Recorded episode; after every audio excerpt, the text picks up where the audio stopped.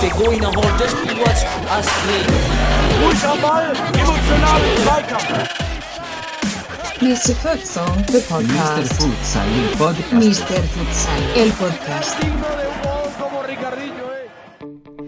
Hallo und herzlich willkommen, liebe Futsal-Freunde an den Futsal-Endgeräten. Hier ist wieder die Stimme des Futsals in Deutschland. Euer Futsal-Economist Daniel Weimer hier am Mikrofon. Und auf der anderen Seite unser Futsal-Philosoph, die Stimme der Kritik, Sebastian Rauch. Hi Sebastian. Stimme der Kritik? Naja, die Ja, ich Stimme hatte im Vorgeblinkel auch noch die Stimme der Vernunft, oder? Da, Nee, da, du hast irgendwas, irgendwas hast du mit Stimme der Wahrheit. ah, die Stimme der Wahrheit, das wolltest du auch nicht?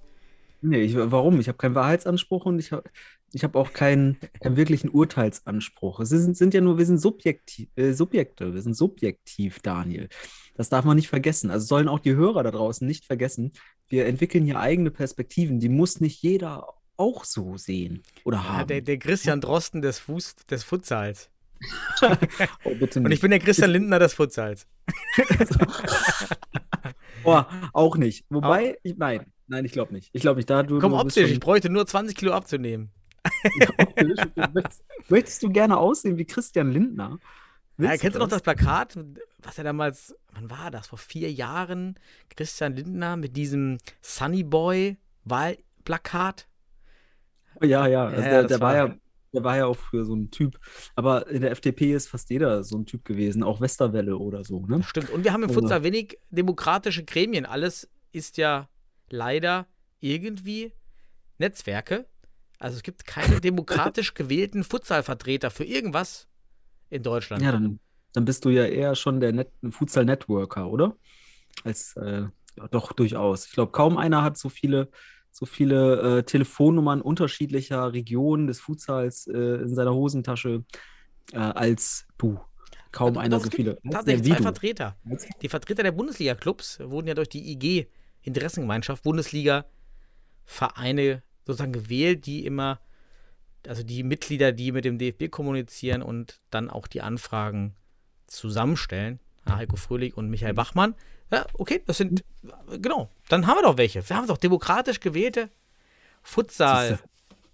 Futsal-Männer, nee, wie ähm, Verbands, wie nennt man das denn? Alles gut, Daniel. Alles gut, aber das ist doch schön. Networking heißt also auch demokratisch. In Ja. gewisser Art und Weise.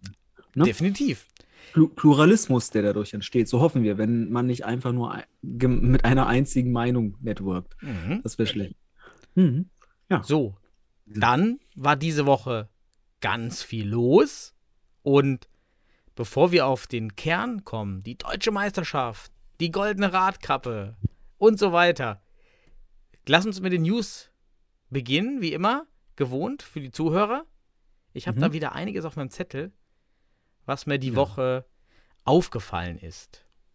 Oder Dann hast mach du? du mal. Ja, dann fange ich Ja. mal an. Ja, also mach, mach du mal. Ich habe ich hab bestimmt auch noch mal hier und da was, aber vielleicht deckst du ja auch schon einiges ab. Und ähm, du bist ja Okay. auch unserer Liste. Du bist ja der Listenmensch, der seine Liste hier auch gerne mal aufzeigt. Bitte. Also, erste Sache kommt gar nicht aus Deutschland, sondern aus Österreich. Dort wird auch die zweite Liga im nächsten Jahr stattfinden und auch verlängert vom Turnus her. Und die Clubs, so wie ich es online gelesen habe, sind darüber auch sehr froh. Also auch im Nachbarland stabilisiert sich der Futsal, nennen wir es so. Es stabilisiert sich, bevor es wachsen kann. Und äh, diese Stabilisierungsphase benötigen wir natürlich jetzt erstmal im nächsten Schritt, im nächsten, zur nächsten Saison. Da sind wir gespannt. Und das war natürlich da schöne News dahingehend. Ja, ich hatte das schon irgendwie vor ein paar Monaten gelesen. Immer wieder so Zitate aus Österreich. Ähm, dass es eine Verlängerung der Saison ab sofort gibt, dass man also jetzt auch wohl auf, äh, ich sag mal, kalen kalendarisch gesehen von einem Halbjahr zum, äh, ja, du weißt, zwei Semester sozusagen Genau, spielt. ja, die haben nicht diese Zweiteilung für Fußballer und Futsaler. Genau. Das war ja der Ursprung, glaube ich. Und jetzt haben wir eine reine Futsal-Saison irgendwie dort, ähm, wenn ich das richtig wahrgenommen habe. Ja, das freut mich auf jeden Fall. Mhm. Ähm, ist da sicherlich ein wichtiger und guter Schritt in Österreich. Und ähm, ja, ich sag mal, von der Qualität her der Nationalmannschaft haben wir in der Vergangenheit gesehen, so, ich weiß gar nicht, ähm, gab es Unentschieden zuletzt, ne, gegen Österreich. Die, Stehen uns Ja. jetzt nicht viel nach. das letzte Oder Länderspiel, ich vor. bin gar nicht, gesch weiß gar nicht mehr. Ja, waren Aber dann da ja ist- doch ist- einige da- Spiele. Genau, also entweder stehen sie uns ein bisschen vor oder ein bisschen nach. Deswegen liebe Grüße nach Österreich aus, äh, ja, aus dem. Äh, Mhm. Heute war ein schönes Wetter hier bei uns, aus dem schönen Deutschland, kann man sagen, aktuell. Mit dem schönen Wetter. Also zu mir, zumindest bei mir hier in Osnabrück. Genau. Ich weiß nicht, wie das bei dir da unten ist. Da unten, Ja, weiter in unten. NRW, ja, ja. Ich bin War ja, ich bin ja schön. ran, Rande NRW. So, la, la, lass mal nicht über das Wetter quatschen. Das, das hören sich die Okay. Zuhörer schon ständig in anderen Podcasts. Lass uns über Futsal sprechen und News aus, aus Regensburg, vom Jahr in Regensburg. Sehr tolle News. Die U13, U15 und U17 sind jeweils Bezirksoberliga-Meister geworden. Also, man macht sich dort einen Namen in der Region als Futsal-Ausbildung, die vielleicht, wer nochmal in den Podcast reinhören möchte, ist jetzt schon ein oder anderthalb Jahre alt, mit Jan Regensburg über das Jugendmodell. Für mich das Mhm. einzigst funktionierende. Und zwar, es, Regensburg meldet Mannschaften im Fußball-Jugendbetrieb an, um den Kindern Ligabetrieb zu geben. Denn das ist das, was die Eltern und auch die Spieler möchten. Aber Mhm. die Spieler bekommen eben auch Futsal-Training, Futsal-Einheiten und haben auch Einlagenspiele vor den Senioren von Jan Regensburg. Und somit etabliert sich dort in der Region mit Sicherheit auch dann diese, diese Signal oder, es, oder die anderen Vereine werden fragen, warum ist man denn so gut dort? Und hoffentlich entdeckt man dann auch woanders Futsal für die Jugendausbildung. Endlich. Darf ich zum Verständnis nochmal fragen, ob diese Meisterschaften im Fußball jetzt errungen wurden? Ja. Es gibt ja keine Futsal-Liga, ne? Ja, ja, genau. Das, Zum man nimmt eben an dem, am normalen Fußball-Liga-Betrieb teil. Aber erstens Vorteil, man bindet die Mitglieder, die, auch die Eltern als Helfer für die Futsalabteilung. Und die Spieler wechseln überhaupt erst. Denn auch ähm, wir bei Fortuna machen ja den, die Beobachtung, dass schon viele daran interessiert sind, aber ohne Spielbetrieb. Wollen auch die Eltern das nicht so ganz. Also komplett zu sagen, ja, wir melden unser Kind vom Fußball ab. Die Kinder haben ja dort auch Freunde. Und so können die Kinder im Block wechseln, haben aber Ligabetrieb. Denn sonst ist es schwer, Kinder und Eltern zu überzeugen, den Aufwand zu betreiben für keinen Spielbetrieb oder Freundschaftsspiele. Ja, der Wettbewerb ist schon wichtig. Ne? Also auch diese Intensität des Wettbewerbs, den du halt nicht übers Training bekommst. Und ich kann Ähm, vielleicht nochmal als. Vater, warte mal, äh, als Vater nochmal erklären für alle, die noch nicht Vater sind, warum es wichtig ist, dass du regelmäßige Wochenendtermine hast. Denn dann kannst du das planen und dann weißt du, mein Sohn, meine Tochter hat jedes Wochenende Samstag äh, 11 bis 15 Uhr ein Fußballspiel. Dann braucht man sich auch keine Gedanken zu machen, was man in der Zeit macht. Denn Mhm. das, was ja Eltern immer so gerne äh, vor der Herausforderung stehen, für Kinder, die noch kein Hobby haben, die also kleiner sind, ja, was macht man denn nun am Wochenende? Und diese sportlichen Aktivitäten nehmen diesen Druck raus, zu wissen, okay, ich brauche Samstag nichts planen, weil da ist immer Fußball. Und deshalb ist es wichtig für Eltern, dass, also deshalb machen Eltern das. Auch um die Kinder da zu betätigen, aber auch um da etwas Regelmäßiges zu haben. Und deshalb diese Freundschaftsspiele mal alle fünf Wochen, da kann man auch alle fünf Wochen mal irgendwas anderes machen mit dem Kind. Nur mal so. Schön, schön umschrieben. Also, ist noch eine Perspektive aus Vatersicht. Ähm, werde ich auch demnächst äh, haben. Und äh, ja, freue ich mich auch drauf, dass ich dann hoffentlich äh, planbare Wochenenden habe. Ich weiß nicht, ob, ob ich das brauche, aber ich werde es dann sehen. Aber aus deiner Erfahrung heraus kann, kann man das sicherlich wertschätzen, wenn man mal ein planbares Wochenende hat und da auch äh, regelmäßig dann planen kann. Ja, schön. Ähm, ja, Interessante News, finde ich super. Und Regensburg sowieso ähm, als, als Primus der Jugendarbeit im Futsal ähm, finde ich super. Und ich hoffe, das gibt da positive Effekte. Und ähm, wenn das andere nachahmen würden, würde ich es sehr, sehr schätzen. Und das würden wir hier sehr, sehr hoch feiern. Definitiv. Genau. Dann, Ja, ah, dann in Neuseeland habe ich auch was Interessantes über die Foot, Ford Futsal Super League gelesen. Also man hat dort schon einen sehr großen Ligasponsor in Neuseeland im Futsal. Und jetzt wird auch die Ford Futsal Super League äh, über Sky dort übertragen. Das, was wir also nun einmalig jetzt hatten, scheint dort jetzt ein regelmäßiges Engagement von Sky zu sein oder eine regelmäßige Kooperation, wie auch immer. Aber dort scheint man auch dort einen Schritt weiter zu sein, was das betrifft. Und Neuseeland habe ich null auf dem Schirm im Futsal. Ich habe, also Australien hatten wir auch schon mal in, in einem Podcast, vielleicht auch vor einem Jahr, wen das nochmal interessiert. Und Neuseeland, wie klar, Vietnam, Indonesien, diese Namen kennt man. Ist der Neuseeland im Futsal schon mal über den Weg gelaufen? Tatsächlich bewusst, ja. Also bewusst halt. Ja, bewusst, bewusst. Ich habe bewusst selten über Neuseeland und Futsal nachgedacht. Ähm, aber du hast schon im gewissen Grade recht. Neuseeland ist eigentlich so ein bisschen der kleine, der kleine Zipfel oder der kleine Bruder von Australien irgendwie aus der Ecke da unten. Auch im Futsal. Australien kennen wir ja durch André Kajo zum Beispiel sehr gut, der auch mal in Regensburg äh, gespielt hat, so, also mehr oder weniger für den Sommer dann mal Ja, mitgezockt hat. Ähm, und der ist ja, glaube ich, in Australien. Und aber auch Lukas Kuhl, der ursprünglich dann auch schon in Australien war. Äh, mit dem Futsal, genau wie entsprechende Hauptakteure bei Regensburg. Also in Regensburg ist ja sozusagen der Futsal auch ähm, in Australien geboren für die Regensburger, wenn man so möchte. Und da sind die ganzen Connections entstanden. So Australien hat schon einen gewissen Grad im Futsal und Neuseeland, ähm, ja, hat aber auch nur 5 Millionen Einwohner. Das ist natürlich auch sehr klein. Und daher sind solche Informationen wie von dir natürlich auch immer einen gewissen Grad einzuschätzen. Vielleicht nicht ganz vergleichbar mit uns, aber geiler Schritt. Und äh, dieser, diesen Schritt, den würden wir in Deutschland sicherlich auch im gewissen Grade begrüßen. Ne? Mhm. Dass es da vielleicht zum vollumfänglichen Bundesliga-Engagement kommt von Sky Sports. Das wäre schon geil. Ne? Aber kommen wir gleich im Finale drauf, können das ja mal ein bisschen reflektieren mit Sky Ja, Sports. Definitiv. Dazu davor noch News aus einer der Top-Ligen im Futsal in Europa aus Kroatien. Die kroatische Liga ist nun auch beendet und der neue Meister, und jetzt wird es echt schwer, ist MNK Novo Vrijeme. Und ähm, im Finale gegen den Underdog wohl und auch Rookie, also auch ein Upcoming Club, sowie der SFC Stuttgart, MNK Futsal Pula, die dort äh, jetzt unterlegen sind. Und es war das, die haben vier Finalspiele gehabt, also auch dort gibt es, kommt vielleicht auch nochmal später dazu, doch mehrere Finalspiele zu haben. Und beide übrigens, aufgrund der UEFA-Koeffizientenregel, nehmen in der UEFA Futsal Champions League teil. Man ist dort also schon in der Gruppe der, der Teams, die zwei Vertreter stellen. Ist es so, dass dann ein Vertreter ab der Elite-Runde einsteigt und der andere direkt von Anfang an? Oder steigen dann beide? Ich glaube, also Elite-Runde sowieso erstmal, glaube ich, nicht in dem Bezug, aber die Hauptrunde. Ich glaube, in der Hauptrunde. genau, die Dann meine ich, vielleicht, ja, der, ja. vielleicht der andere in der Qualifikationsrunde. Es gibt da ja nochmal verschiedene Qualifikationsvorstufen. Wir in Deutschland starten ganz, ganz hinten oder ganz vorne, vielleicht auch so. Ja?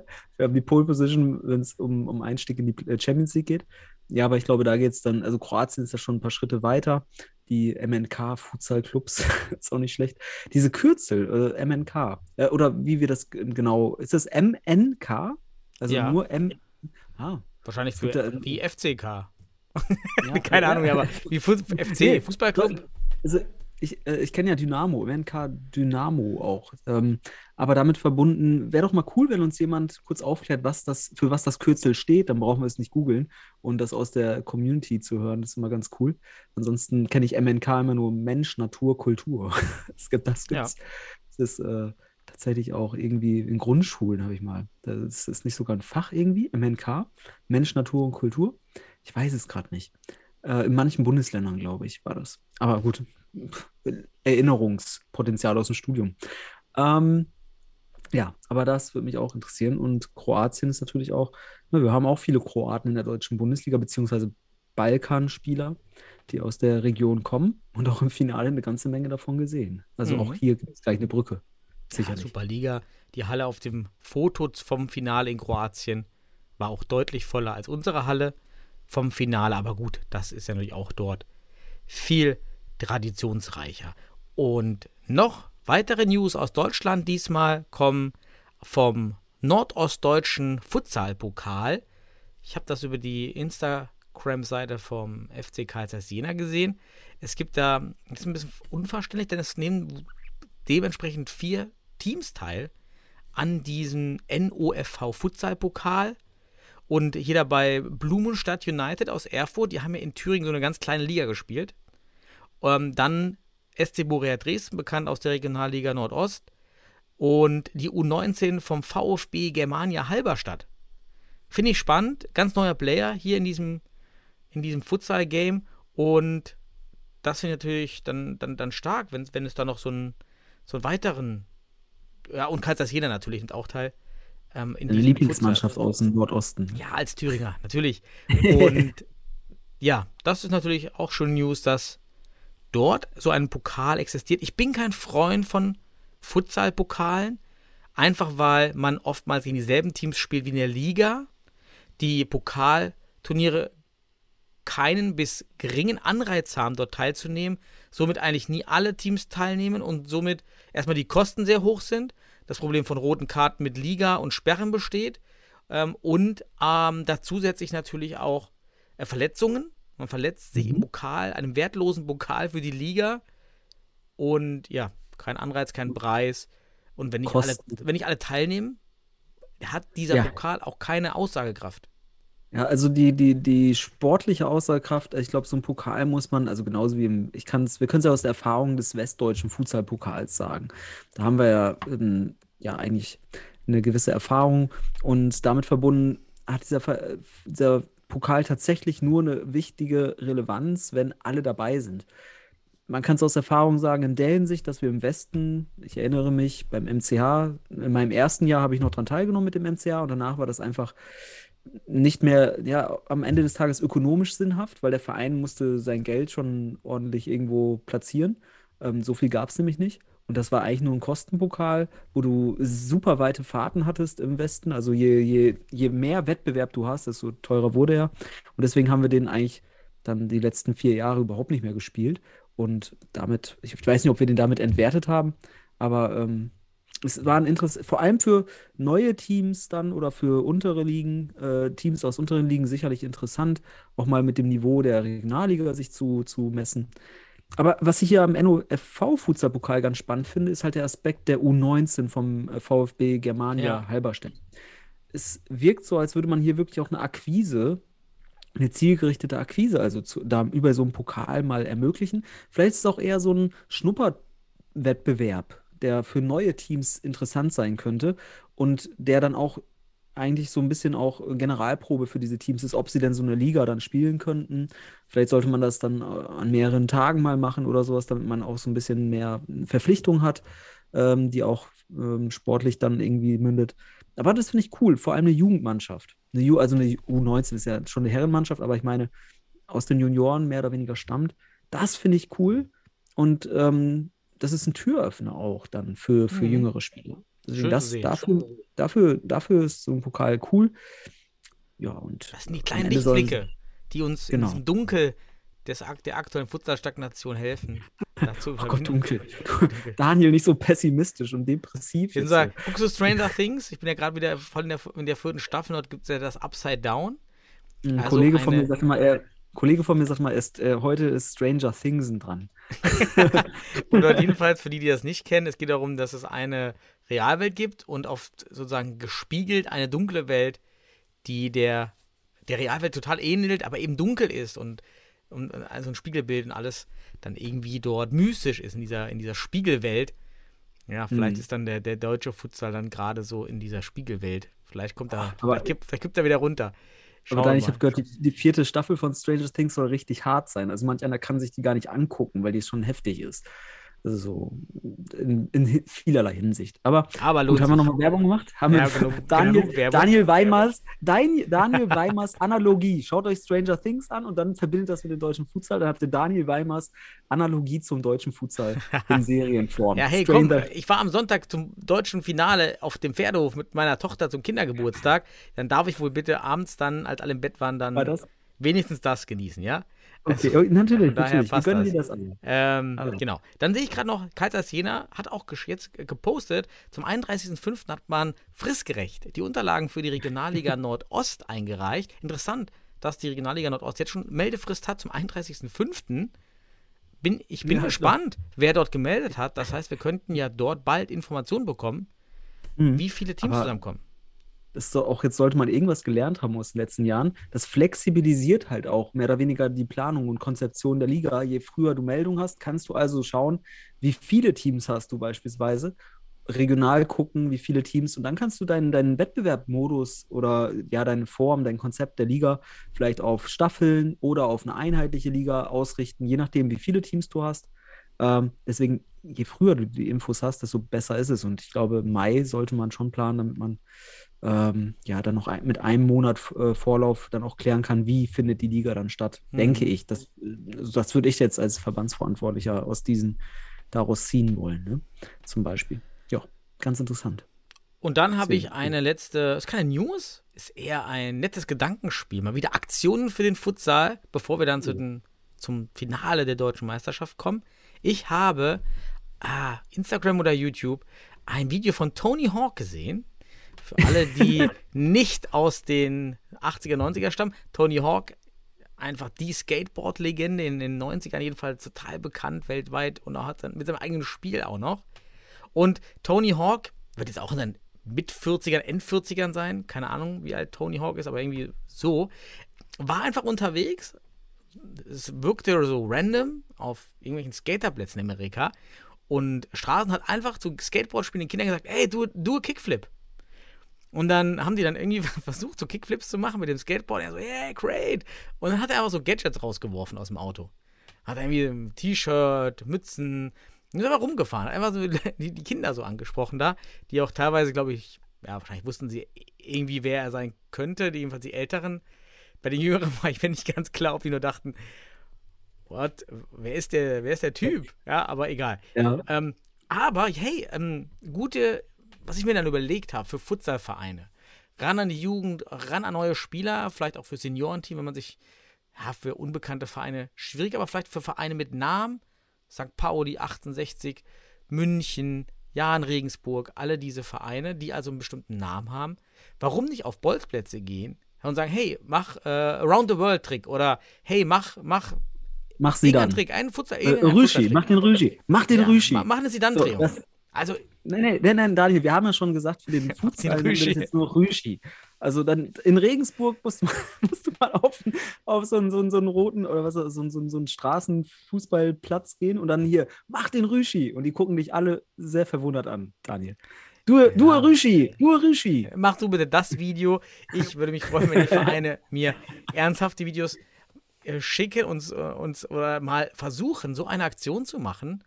Und ich könnte mir vorstellen, wenn man dann so Gadgets rausgibt, das muss ja nicht teuer sein, dass dann vielleicht doch der ein oder andere, gerade auf diesen Bolzplätzen, erst, der wird ja zwangs damit auseinandergesetzt, mit diesem Futsal. Ja, also irgendwie beschäftigt er sich dann damit. Mhm. Ja, wer ist das? Wa- Warum seid ihr hier? Futsal, bla bla bla. Nächste Woche ist ein, wir haben Heimspiel, vielleicht auch am besten auch noch vor dem Heimspiel. Hier Freikarte zum Heimspiel. Kommt vorbei, ihr alle auf dem Bolzplatz seid eingeladen. Keine Ahnung. Aber Daniel, ich habe mir überlegt, was wäre denn so eine passende Form eines Appells, wie ihn Tony Hawk gestellt hat. Ne? Do a Kickflip, do a Kickflip. Es wäre doch zum Beispiel, schieß eine Pike, schieß eine Pike. Da hättest ja, du schon, ne? sehr gut. Das Schieß geil, Picke. oder? Und dann, oh, genau, das schieß eine gut. Pike. Schieß eine Pike ist auch, ist auch vom, vom, vom, vom, vom, vom Verbalen und Auditiven Ah, ganz ja. gut. Ne? Schieß eine Pike. Geht Schieß eine schnell. Pike. Geht schnell, Das, ja, ja. das brauchen wir in Deutschland. Schieß eine Pike. Einfach und dann, hä, warum eine Pike? Im Fußball ist das verpönt. Aber nicht im Fußball. Das ist gut. Das ist gut, So. weil dann überlegt man auch, erstmal kann das jeder, okay, das ist gut. Und dann aber auch diese, diese, diese kritische Auseinandersetzung kurz, was, wie, äh, was will der, wieso mit Mhm. der Picke? Und dann überlegt man ja, wenn man anfängt zu überlegen, ist das gar nicht schlecht. Ich meine, wir haben keinen Tony Hawk. Ich meine, wenn jetzt Christopher Wittig auf die äh, Spielplätze, nichts gegen Christopher Wittig oder Philipp Bless, ähm, die Jungs auf, den, auf diesen äh, Höfen dann auftauchen, klar, dann ist das überhaupt keine Verbindung. Aber darum geht es ja gar nicht. Es geht einfach darum, um, um den Brand, um, um, die, um den Sport und dass die jungen Leute oder auch die älteren Leute irgendwie Bolzplätze, kann ja auch Seniorenspieler haben, irgendwie sich damit Mhm. auseinandersetzen. Einmal kannst du Spieler finden, aber du kannst eben auch vielleicht mal einfach ein paar Zuschauer finden, die vorbeikommen, die dann vielleicht wieder Freunde haben, Kinder haben, die sich dafür Mhm. irgendwie interessieren. Also Hauptsache, die Leute kommen irgendwie damit aktiv und positiv.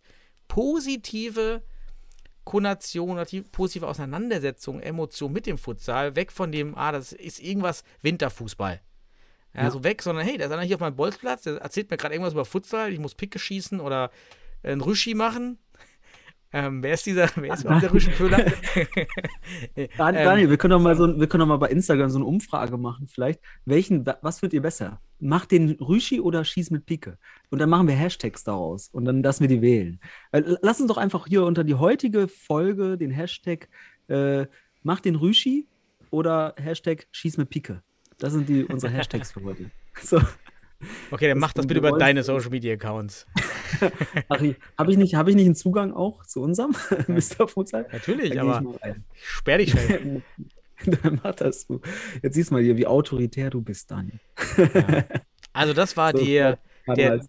der Mr. Fut, die Mut, Mr. Futsal. Ähm, Wir Ja. brauchen so einen Namen dafür. Vielleicht, äh, nicht, Things mal nicht, der Gedankendreher oder sowas. Der Mr. Futsal Gedankendreher der Woche. Irgendwie sowas. Okay. Wir brauchen sowas. Der, Der, Hashtag, der Move, der Mr. Futsal Smart Move. Smart Move, okay. Bin ich dabei. Ähm, wir werden da schon was, was Interessantes und einen guten Titel dafür finden. Aber ähm, ja, spannend auf jeden Fall. Das mit, der, mit Tony Hawk und dass wir das auch auf dem Futsal übertragen können, zumindest inhaltlich, wäre schon geil. Schieß mit Pike. Ja, finde ich gut. Hm. Nur uns fehlt halt der Tony Hawk. Falcao oder Ricardinho. Ricardinho, Klar, in Brasilien oder in Portugal, in, in, in Spanien, wo auch die Straßenkinder durchaus diese Stars dann kennen. Kein Ding. Du könntest ja in Deutschland Ricardinho und, und Falcao durch die, durch die Straßen schicken, die würden den ja auch nicht erkennen. aber Daniel, natürlich- weißt du, wo, Ja.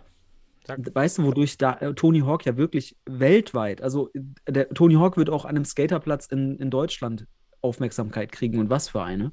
Ähm, aber der wurde ja durch die Videospiele. Ja klar, ich habe das gesucht ohne Ende. Genau. Ich genau. keine Ahnung, Jetzt was diese Drehungen sind, aber ich konnte auch kein Skateboard fahren, aber die Drehung konnte ich, konnte ich alle auswendig. Bräuchten wir eigentlich nicht auch ein Futsal-Spiel, das dann vielleicht Falcaos Futsal irgendwas heißt oder Ricardinhos? Ja, du brauchst ja um, um es weltweit. Schwer, du brauchst ein gutes Spiel, Ja. das war bei Tony Hawk, du brauchst eine Nische und das gibt es dann schon wieder nicht so richtig. Wäre halt Ja, gut, die- wenn FIFA oder wie es dann auch jetzt neu heißt, FIFA ist ja die Lizenz dann ab oder man verlängert die FIFA-Lizenz nicht bei EA Sports, EA Sports Foot, Football wahrscheinlich. Man Dann- kann auch bei, Fi bei FIFA dann einfach äh, Falcaos Edition oder sowas. Irgendwie sowas. Da wo Ja. dann Futsal mit drin ist. Wäre stark, wäre wie die, wie die Sache mit den, mit den Animes. Sobald du die Kinder mit, Ja. mit solchen Konsumprodukten in Verbindung bringst, dann wird die Brücke hergestellt. Ge- Definitiv, das wäre ein starker Move. Das Futsal, da haben wir auch mal vor ein paar Jahren drüber gesprochen, die, das Futsal inkludiert bei FIFA hat aus meiner Sicht überhaupt keinen Effekt gehabt, zum Beispiel.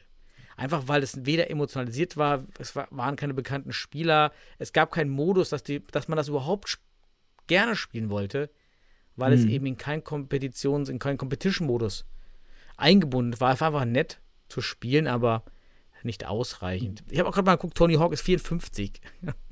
also Krass. der ist, ja, ja, Krass. der ist echt schon alt, aber Ja, So. aber Jetzt, jetzt, ich, ja, ja, ich, ich glaube, so ein FIFA Special Edition, Edition mit Falcao äh, Spot irgendwie drin, das wird sich in Brasilien mega gut verkaufen. Ich glaube, das wäre da wirklich erfolgsbringend. Und in Portugal und Spanien sicherlich auch so ein Ricardinho äh, Spot. Aber du, du de Gato, das war's. ey, du, du de Gato. du de gato, du de gato, du de pique, du de pique. Ach, geil. Damit wären wir durch. Sollen wir, sollen wir dem- direkt knallhart rein in das. Futsal-Highlight des Jahres? Das deutsche Futsal-Highlight des Jahres. Ja, das, äh, und das erste deutsche Futsal-Bundesliga-Finale. Das Ja, könnte man ja sagen. Da habe ich auch 10.000 Kommentare hier aufgeschrieben. Und ähm, Genau. Möchtest du starten? Einfach? ja, wo, wo starten wir? Vielleicht starten wir mit, was habe ich hier auf meinem Zettel stehen? Gibt ja einige Sachen, die sind nach dem Spiel passiert, die sind vor dem Spiel passiert. Starten wir vor dem Spiel. Erstmal Ja, chronologisch wäre schon passend. chronologisch. Wir starten die Aufmachung. Ich fand, der SFC Stuttgart hat schöne Online-Postings gehabt, Plakate wahrscheinlich dann auch in Stuttgart. Also das sah gut aus, das, äh, das Motiv und das Editing fand ich super ansprechend. War schön, Schar-Arena haben wir schon mal gehabt, ist eine schöne Arena, weil nah am Spielfeld das Kamerabild zeigt dann auch ähm, natürlich die Zuschauer und eben nicht zum Beispiel wie im Castello oder im, auch in, natürlich in Hohenstein, wo man dann Wände sieht, einfach nur. Oder auch, ne, eigentlich fast alle Futsalhallen außer die CU-Arena hat doch das Feature, oder? Wo, Mhm. sieht, wo, sieht, Ja, wo ich hat glaub- man denn noch also- im, im TV-Bild den Rang gesehen? Das war doch nur in der Ja, das war und CU-Arena, die, ne? im Castello, ne? Wenn das. ähm, Ja, wenn die so höher, so- höher stand, ne? So ein bisschen da oben. Ja, ja. Ähm, aber okay, das war Scharena, das war das Setting und ich fand, das hat der SFC Stuttgart erstmal gut gemacht. Wie fandst du so die, die Vor, das Vorgeblänkel online? Das Vorgeplänkel. Also es gab ja auch noch einen wichtigen Vorprogrammpunkt und zwar die, die, die Präsentation der, ich sag mal, des Pokals, der Schale oder des, der Radkappe, wie du sie getauft hast. Ja, Aber da kommen wir gleich noch drauf. Aber ja, wieso was machst du man der jetzt? Halle, Machst du jetzt? Nee, nee, warte, warte, ein, ein Punkt. Ich, ergänze nur kurz einen Punkt zu, zur Halle, weil dann Okay. schließe ich das damit ab. Mhm. Aber mir haben die Banden gefehlt. Also nicht die Banden zum Spielen, sondern die Werbebanden haben mir gefehlt einfach. Die ähm, hätten das für mich so ein bisschen Mhm. Abgerundet haben, wie bei den National, äh, bei den Länderspielen. Das hätte mir da schon geholfen, weil das wirkte so, dass die, die Zuschauer, die ganz unten waren, weil ich solche, Handel, äh, solche Hallen ja feier. Und die Scharena ist ja so meine Favorite-Halle aus, der, aus dem TV-Bild für, für deutschen Futsal. Ähm, aber da saßen die Zuschauer teilweise gefühlt mit den Füßen auf dem Feld. Ich wollte Also das gerade schauen, ist da überhaupt Platz gef geführt nach. Ich habe ja nur die Highlights gesehen, weil, wie gesagt, ich war auf dem Mhm. Pferdehof.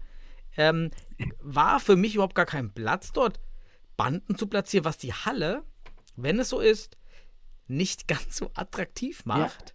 Aber warte mal, Daniel, das war ja beim Länderspiel schon. Das heißt, man muss, hätte das Spielfeld nur ein bisschen nach rechts verrücken müssen, äh, nach, nach, zum, zur Kamera hin verrücken müssen.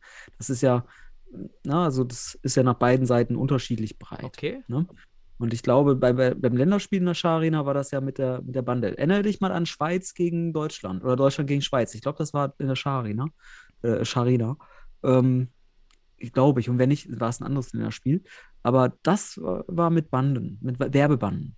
Und Ich, ich das, google mal hier nebenbei, Mhm. Scharena, ob ich da Bilder mal. finde. Ja, lass, lass doch mal direkt so den Gedanken, den ich habe, einfach mal bildlich vergleichen. Also muss jetzt nicht vom, vom Futsal sein, eigentlich auch andere Sportarten, ob man dort.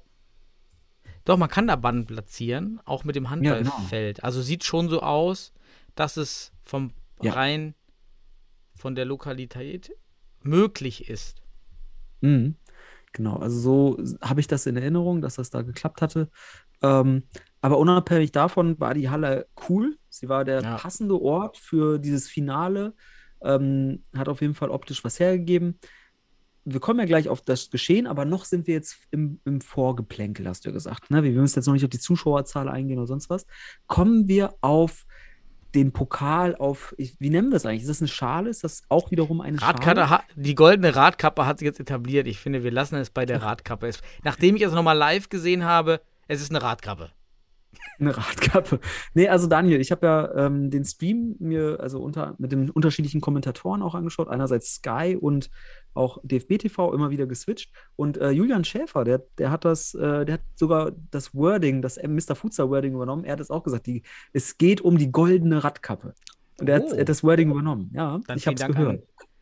An Julian, wenn Julian, er ja. es von uns hat. Ich meine, ist jetzt auch nicht ganz so unwahrscheinlich, so dass er abwägig. auf dieselbe Ist nicht so Analogie kommt. abwägig, genau. Genau, Ja. natürlich, aber die, die Radkappe ist schon, ähm, hast du jetzt schlussendlich mit dem Post getaggt.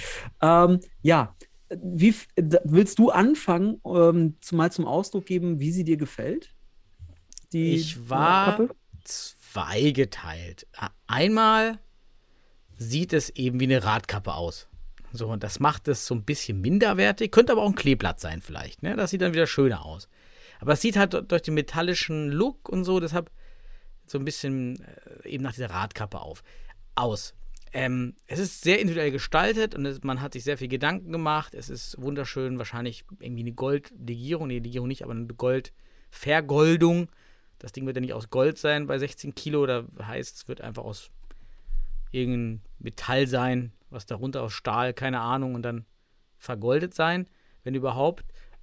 Das sieht schon, man hat sich Gedanken gemacht, man, der DFB hat was Gutes gemacht, das Ding wird nicht billig gewesen sein. Von daher hat der DFB wieder mal, muss man sagen, wieder mal diese Saison seine Hausaufgaben gemacht. Ich jedoch bin, bin ein Freund von Pokalen. Ich weiß nicht, warum man anfängt oder mal angefangen hat, diese Schalen zu machen. So ein Pokal, ich, warum immer Schalen in den verschiedensten Formen? Ich bin, da, ich bin da so ein bisschen Traditionalist. So ein Pokal, aus dem kannst du trinken.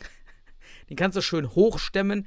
Also wie die Spieler am Ende da an dieser Schale hingen, die dann auch schwer und super groß ist.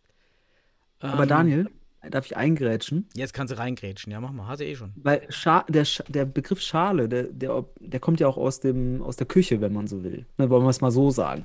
Es gibt ja die, eine Schale, wo du dann irgendwie was, wie so ein Teller, was auflegen kannst. Das ist bei dieser Radkappe, deswegen ist Radkappe der bessere Begriff als Schale, ja gar nicht möglich. Da kannst du ja nicht irgendwie, ich weiß jetzt gar nicht, die ist ja nach außen gebogen irgendwie. Und, Da willst du da eine ähm, Wurst drauflegen oder was? ja, nein, nein, nein, die Sache, es ist ja eigentlich keine Schale, glaube ich. Ne?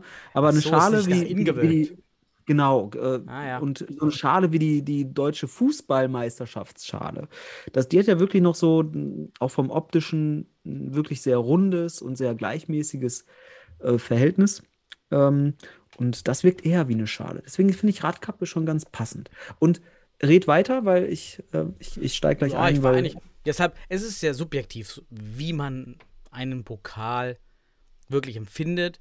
Ich bin, wie gesagt, Traditionalist, finde Pokale schön. Es muss nicht immer eine super neue Form sein. Aber wenn man sagt, dieser Pokal ist individuell anders, dann schaut man, dann schaut euch doch bitte alle mal andere Pokale an oder Schalen, die sind alle individuell anders. Gerade beim DFB. Also keine Schale ist ja Standard von den großen Wettbewerben im DFB-System. Das ist immer schon individuell herausgefeilt. Die Frage ist, kann man es nicht mehr auf den Futsal anpassen? Ähm, da, es ist mir zu allgemein, eine zu allgemeine Radkappe. Es hätte eine Futsal-Radkappe sein können, sollen, einfach das Spielfeld irgendwie dort eingravieren. Das wäre für mich wichtiger gewesen als Individualität. Also lieber ein Pokal, ganz Standard, mit einem eingravierten Futsalfeld. Aber das ist individuell super schwer. Es ist eine gute Sache. Ich will es nicht zu sehr kritisieren, weil der DFB hat sich Mühe gegeben. Man sieht, ähm, der hat da investiert und ist eine gute Sache. Und wir haben jetzt unsere eigene Radkappe und ist auch super. So, jetzt du. Ja, erstmal, ich weiß gar nicht, du warst so kritisch jetzt, aber es ist super. Das ist, das ist das Ende des, des Lieds. Es ist einfach super, dass wir so einen eigenen Pokal haben.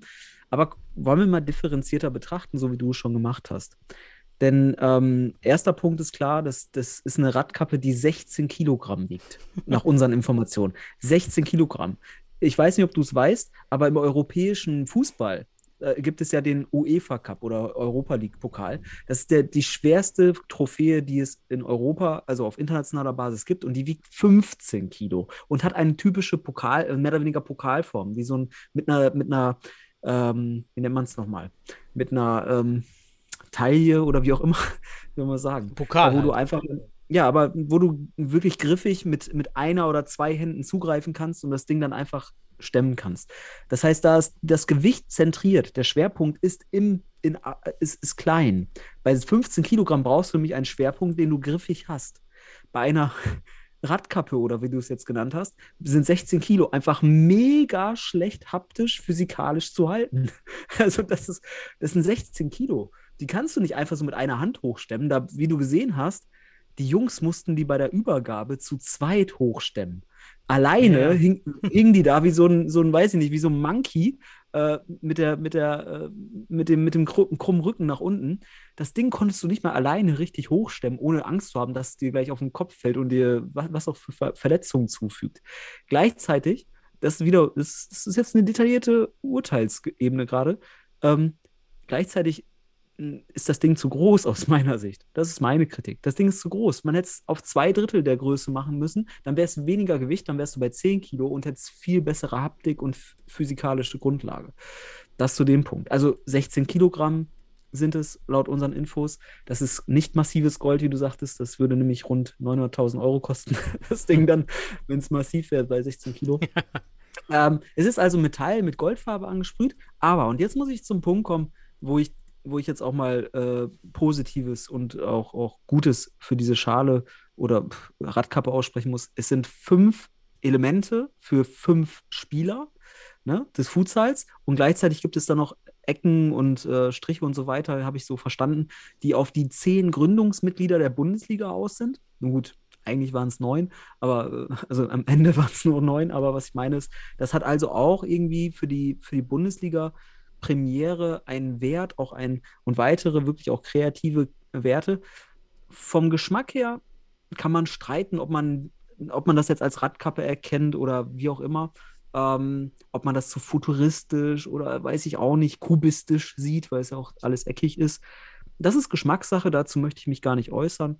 Für mich ist das Ding zu schwer und zu groß. Und wenn schwer, dann eher eine Trophäe, die man wirklich mit einer Hand greifen kann, vom Schwerpunkt her. Dann wäre es geiler gewesen. Aber so weit hat man dort nicht gedacht und das ist okay. Jetzt muss man sich halt damit abfinden, dass man die Jahre und diese schöne Trophäe halt zu zweit hochstemmen muss in Zukunft. Also für die zukünftigen Genau. deutschen Meister. Oder so ein immer zu Hubwagen. Du bringst dann direkt so einen Hubwagen mit, mit dem, mit dem du die dann hochwuchten kannst. Ja. Online Ja, sogar, geil. ich weiß nicht, ob es bei Pro Futsal Deutschland war, habe ich jetzt gar nicht im Screenshot mehr fotografiert oder bei Mr. Futsal, war noch Sergio als Kommentar unter der Schale und er meinte, ja, diese fünf Ecken, Dreiecke könnten halt die fünf Regionalverbände sein. Ist ja auch okay. Da kann man sich ja auch schön Ich glaube interpretieren. auch. Deswegen da, deswegen da war der DFB-TV-Stream ganz gut. Da Julian Schäfer hat, da ist darauf eingegangen. Ne? Ah ja, Liebe okay. Grüße an Julian. Von hier aus danke für diesen. Ich fand es auch wieder informativ. Auch äh, zum, zum Round, Roundup dort. Ne? Das war, da macht Julian einen guten Job. Ähm, und da habe ich das so ein bisschen, also der hat sich da informiert und ich glaube, die Infos, die ich jetzt hier gebe, die hat man auch schon im Livestream beim DFB gehört. So, und ähm, aber damit verbunden, es gab ja mehrere Livestreams. Kommen wir da doch. Lass uns da mal drauf gehen. Jetzt Krass, ich, ich, gucke, ich habe gerade geguckt, der Ach so. DFB-Pokal wiegt nur 5,7 Kilo. Ja, genau. Und den kannst du auch stemmen. Der hat nämlich eine, eine, eine Taille, wo du greifen kannst, wie so eine Flasche, so eine. Coca-Cola-Flasche. Das ist, da kannst du schwere Sachen wunderbar hochstemmen. Daniel, das ist, ich, ich habe äh, Physik, äh, Physik äh, ähm, im Livestream. Grundkurs abgewählt. Nee, nein, ich, hatte- ich, musste- ich habe meine Facharbeit zur Relativitätstheorie. Da ging es auch um Masse und Verteilung von Masse, wenn man es im Detail sieht. Nein, ich wollte dir nur sagen, stell dir das mal vor, du hast 16 Kilo, die kannst du Das auf so schwer. Größe. Ja, die Jungs hingen ja da an, diesem, an dieser Radkappe ja, dran. Ja. Naja. Ja, ist ein schönes Ding. Und Gold ist ja auch schön und es ist einfach top. Aber es ist halt zu groß und zu schwer, das Ding. Wenn man es. Aber ist, ne, der Futsal macht es nicht drunter, ne? Also drunter machen wir es nicht. 16 Ja. Kilo Gold. Punkt. so. Punkt, lassen wir die Radkappe jetzt weg oder mal überspringen oder weitergehen zu den weiteren Determinanten des Finales. Und da würde ich jetzt mal auf die Zuschauer eingehen.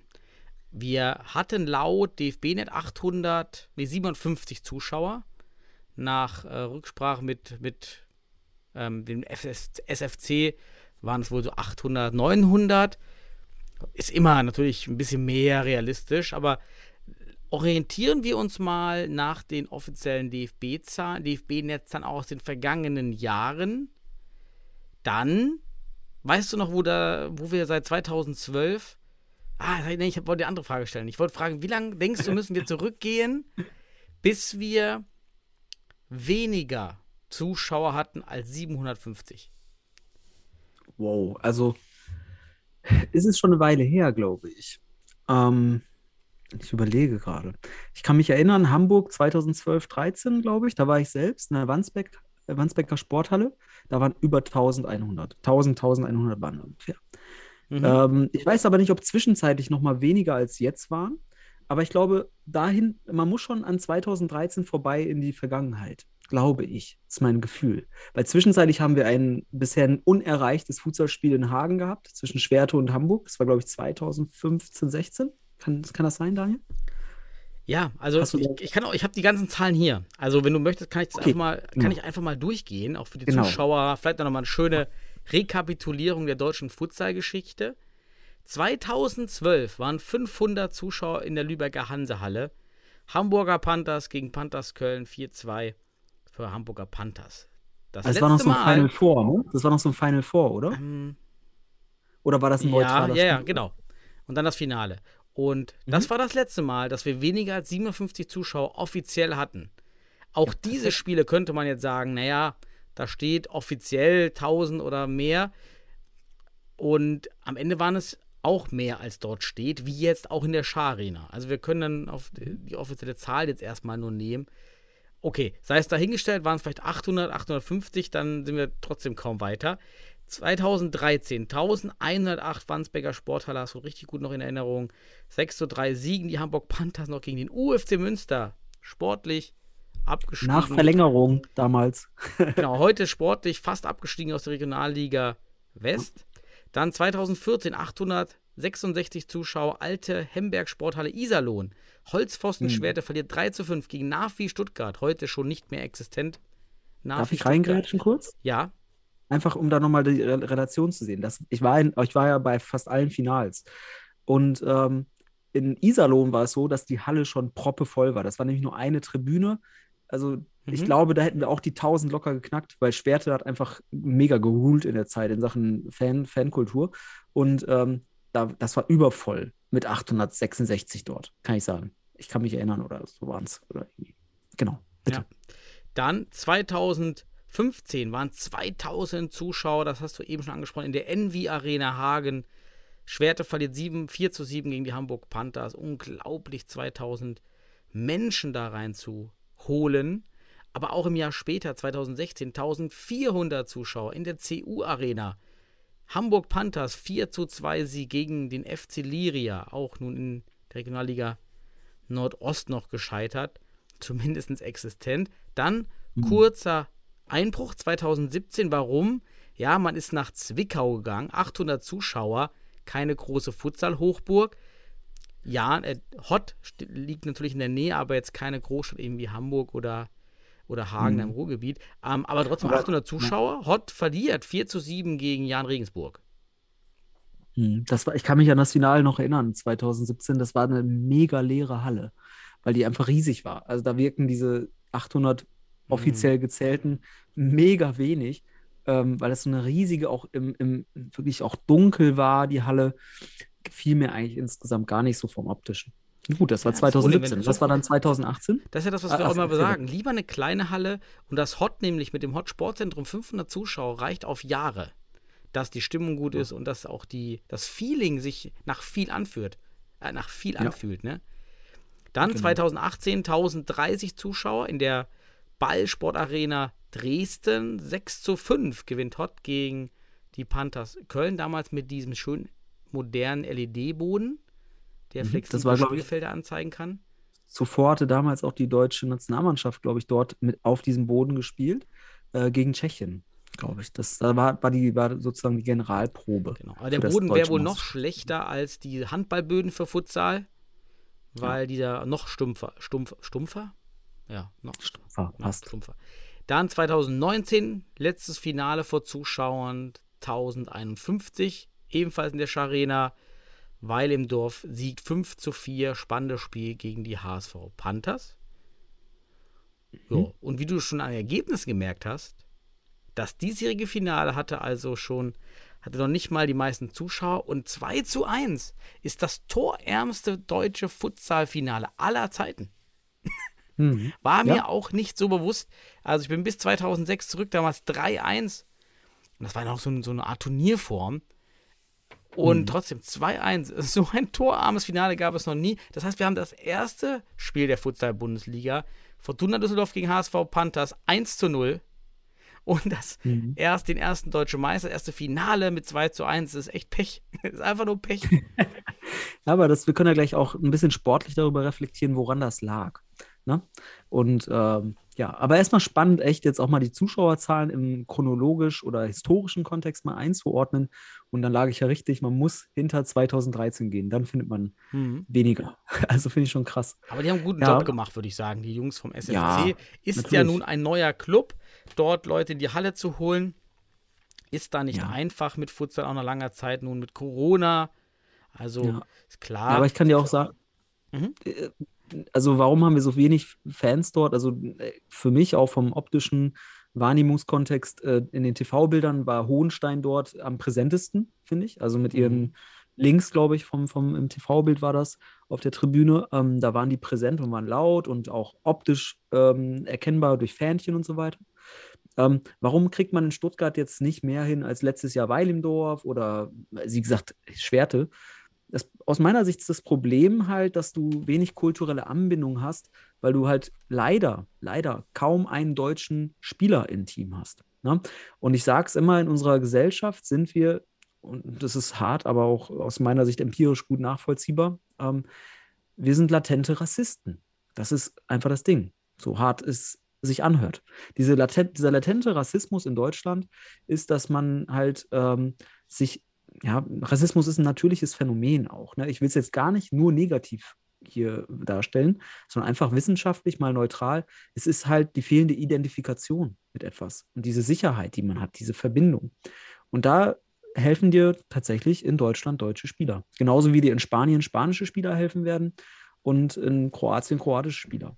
Ich würde nicht, darauf, ich würde nicht so weit gehen zu sagen, dass man nicht kommt, weil man die Nationalitäten oder so weiter keine Verbindung hat, sondern ich mhm. würde sagen, wenn du deutsche Spieler hast, dann sind die, dann hat, dann ist halt die Wahrscheinlichkeit höher, dass die Familien hier haben und ein sehr mhm. starkes soziales Umfeld außerhalb der Futsal-Szene haben. Und okay. das sieht man eben auch mit Schwerte, dass dort eben die, die Familien mitgekommen sind, die Freunde. Mhm. Die Schwerte war stark vernetzt in, in Freundeskreisen, die hatten eine mhm. riesen Community.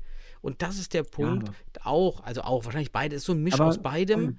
Und Daniel, guck dir, mal die, guck dir mal die Empirie genau an. Schau dir mal an, welche Teams waren am stärksten mit deutschen Spielern ausgestattet in der, in der Geschichte des Deu der deutschen Futsalfinals? Und wer hat die meisten Fans? Neben den Aspekt der Familie ja, und Freunde? du kannst es nicht kausal auseinanderhalten, ob es daran liegt, mhm. dass einfach die deutschen Spieler mehr soziale Kontakte haben oder ob es daran liegt, dass sich nee, das ist Interessenten. Ja, potenzielle Interessenten. Ja, du kannst es nicht sagen. Du kannst einfach nicht sagen. Aber wir sind ja. doch beide der Meinung, das Problem liegt darin, dass in diesem Finale einfach nur ein deutscher Spieler auf dem Platz stand. Kommen wir gleich zu. Du meinst Gabriel? Also ein eingedeutschter, genau, ein, ein eingedeutschter. Also stand ja? ein deutscher, es stand kein westdeutscher Spieler auf dem Platz. Wobei ich, hat Gab, nee, ich weiß gar nicht, hat Gabriel seinen deutschen Pass in Hohenstein bekommen oder war das noch in, ich weiß hat er ihn in Bielefeld? Ja, nee, ich meine aber unabhängig davon. Ähm, Gut, das aber ist ein Problem. Da müssen, sich, müssen sich die Clubs ja. auseinandersetzen. Auch gerade der SFC Stuttgart muss sich damit auseinandersetzen, finde ich. Wenn man Futsal, und die Jungs wollen ja Futsal mega pushen, mhm. das geht nicht nur mit Futsal-Legionären, das hat man gesehen. Dann ist es ja. umso schwieriger, die Halle voll zu machen, weil einfach Familienmitglieder fehlen. Und Freunde ja, du, und du nennst es Familie. Ich sag, ich sag dir, es kommen viel mehr Neutrale auch, die dann sich dafür gewinnen, wenn, wenn du ähm, kulturelle Anbindung findest. Und kulturelle Anbindung ist halt auch schlussendlich ähm, Nationalität und so weiter. Das ist tatsächlich so. Auch wenn das in unserer Gesellschaft so verpönt ist, manchmal so zu behaupten, aber ich behaupte, wir leben in einem latenten Rassismus weltweit weil es halt Teil unserer, unserer Menschlichkeit ist, dass wir uns anbinden an das, was wir, was wir, in, was wir wiederkennen. Verstehen ist das Wiederfinden des Ichs im Du. Und ähm, Offenheit ist eine hohe intelligente äh, Intelligenz, muss ich sagen. Offenheit für die Welt, dass man wirklich, und so intelligent sind wir aber vielleicht dann nicht in der Gesellschaft als Kollektiv. Ne? Aber unabhängig davon, interessant überhaupt da mal hin zu reflektieren und ob das ein Punkt ist, aber lass uns doch mal direkt dann auch, ähm, ja. also ich will, ich will, ich will jetzt auf Sportliche kommen, das würde mich interessieren. Ähm, weil vielleicht kann ich ja starten, wenn du dann deine Liste gleich abarbeitest. Weil die Frage für mich war auch, bitte, bitte. Nein, die, meine Liste ist ganz kurz, weil ich habe nur die Highlights gesehen ähm, und da war fünf Minuten aus dem Finale wirklich nicht viel dabei. Dann deshalb fang du mal an. Ja, ähm, ich habe das Spiel mit zwei Streams geschaut. Also zum einen den, den DFB-TV-Stream und auf der anderen Seite den Sky Sport News HD-Stream. Habe ich beides auf meinen, äh, das eine auf dem iPad, das andere auf dem Rechner laufen lassen und habe dann alle fünf Minuten mal rübergeschaut zu Sky. Aber ich habe primär beim DFB geschaut, Warum? Weil dort tatsächlich das Spiel live übertragen wurde und bei Sky waren 60 Sekunden Verzögerung. Ich weiß nicht, warum man das macht, was vielleicht aus der, Konze aus der Vorgehensweise, die man hat, dass man halt sich da einen Puffer gibt, um schlussendlich bei e Eventualitäten auch noch rea reagieren zu können, ne? mit irgendwie einer, einer entsprechenden Umkonzipierung des Programms oder sowas, wenn da mal was passiert bei Live-Events. Aber ich habe beim DFB-TV geschaut, fand die beiden Kommentatoren, also ich muss sagen, ich finde Julian immer noch interessant und gut. Ich habe gesagt, es war informativ, aber mit zunehmender Spieldauer habe ich gemerkt, da fehlt vor allem auch bei, also bei Timo Heinz als Kommentator, den habe ich mittlerweile satt gehört, muss ich sagen. Ne? Also genau wie man uns vielleicht mal satt hört, ähm, habe ich den satt gehört, weil er einfach kein neues Vokabular reinbringt, das wirklich futsalspezifisch ist. Das fehlte mir tatsächlich dort. Ähm, dann habe ich aber rübergeschaltet zu DFB, äh, zu, zu Sky und Philipp Pless, den fand ich richtig gut, auch wenn er ein bisschen nervös wirkte. Vielleicht hätte man, das war sein erster Auftritt, also deswegen liebe Grüße an Philipp, hat er gut gemacht. Ähm, aber der hat ein bisschen mehr Futsal-Wording reingebracht. Viel mehr als Timo Heinze aus meiner Sicht. Fand ich richtig spannend. Ähm, und das fand ich halt interessant, wobei ich auch sagen muss, das, was ich gehört habe im Vergleich, beim DFB-TV wurde dauernd geredet, also Julian oder Timo haben da dauernd irgendwie geplappert. Und bei Sky war das so ein bisschen, ich sag mal, auch mal zehn Sekunden Ruhe und man hat eher die Atmosphäre auch wahrgenommen. Es war schon spannend, diese beiden Streams parallel vom, vom Auditiven, von den Kommentatoren her zu verfolgen. Twitch habe ich gar nicht angemacht, weil was soll ich mir jemand ansehen, der sich das Spiel ansieht, ansieht. Und dann, ne, also das ist ja nochmal was ganz anderes. genau. Gut, das zu dem Punkt. Ja. Ich meine, wir müssen ja sowieso diese Sky, vielleicht sehr aufwendig müssen wir es nicht diskutieren, haben wir im letzten Podcast schon diskutiert. Aber dies, die, die Medienwahrnehmung und auch der war, fand ich richtig gut, denn es wurden von allen Seiten Fotos gepostet, wie bei Sky immer wieder neben großen Fußballpartien und Bildern dann rechts am Rand stand Futsal, Vorankündigung, Futsal-Finale. Das war schon stark eingebunden an diesem Tag in das Programm von Sky. Und man hat es dann doch, der eine oder andere, der sich mit Futsal sonst nie auseinandersetzt, wahrscheinlich schon verwundert gesehen, hey, da gibt es eine deutsche Meisterschaften, die wurde übertragen. Fand ich stark. Und es war, so wie wir gesagt haben, ist ein wichtiger Schritt ja. gewesen, ja. dass wir da reinkommen und dass man auch mit Philipp Less sich jemanden geholt hat, der im Futsal zum einen spielerisch völlig fachmännisch ist, aber auch im Bereich äh, Wahrnehmung, Medienpräsenz da gute Erfahrungen hat, dass man den dort mit einbaut. Das war schon gut gemacht. Und ähm, Timo und Julian haben ihre Sache da gut gemacht auf dem Stream. Ich finde die beiden ja immer noch als Duo gut und harmonieren gut. Und ich habe jetzt schon, dass Timo da auf jeden Fall am Ball bleibt, auch beim Futsal. Den wollen wir auch nochmal nach meiner Theorie irgendwann mal wiedersehen im Futsal. Und, ja. Ja, und ans ansonsten, ich konnte es ja nicht schauen. Ich fand nur die Highlights wieder mit Julian Lukas Schäfer Kommentar natürlich mal wieder sehr emotional gut. Die wenigen Szenen, die es gab. Ansonsten fand ich, da hat der DFB wieder geliefert. Also über den DFB kann ich dieses Jahr nicht sagen. Ne? Drei, drei Streams zu verschiedenen Zielgruppen, sogar mit zwei verschiedenen Kommentatoren. Ja, was will das Futsalherz mehr in der Phase? Ja, also mehr kannst du eigentlich nicht machen. Also wirklich, mehr kannst du nicht machen jetzt und, für so ein Finale. Und dann, wer hat versagt? Der Futsal hat versagt. Nein, aber äh, der Futsal hat nicht geliefert, ja. leider, weil das kann man halt nicht beeinflussen, dass man nur zwei, zwei, drei Tore schießt. Das kann man halt nicht ja. beeinflussen. Das ist halt schade. Das wusste niemand. Ist eben hohes, hohes Niveau, hohes taktisches mhm. Niveau, hohes physisches Niveau, was ich dort gesehen habe. Aber komm, ganz ernst, dass man nur zwei Szenen zeigt in den Highlights aus der ersten Halbzeit Du hast ja alles ja. Gesehen, gesehen. War da wirklich nichts außer zwei Highlight-Szenen? Kann man mhm. nicht vorstellen. Ähm, ich, äh, du hast ja gerade gesagt, Timo Heinze, äh, den findest du gut. Ähm, der hatte, glaube ich, der hat das auch so ein bisschen abgefeiert. Er sagt, es war ein hochklassiges Spiel und es war Werbung für den Futsal. Die Frage ist halt für wen. Ich fand es auch analytisch, hochklassig, total interessant. Gute Individualisten, also sehr gute Individualisten für deutsches Niveau dort auf dem Parkett. Also das hat Spaß gemacht. Aber wenn ich mir vorstelle, ich komme aus dem Fußball, gucke mir das bei Sky an und ich sehe in der 13. Spielminute den ersten Torschuss so wirklich, der einigermaßen gefährlich wird. Das war Garibaldi. So.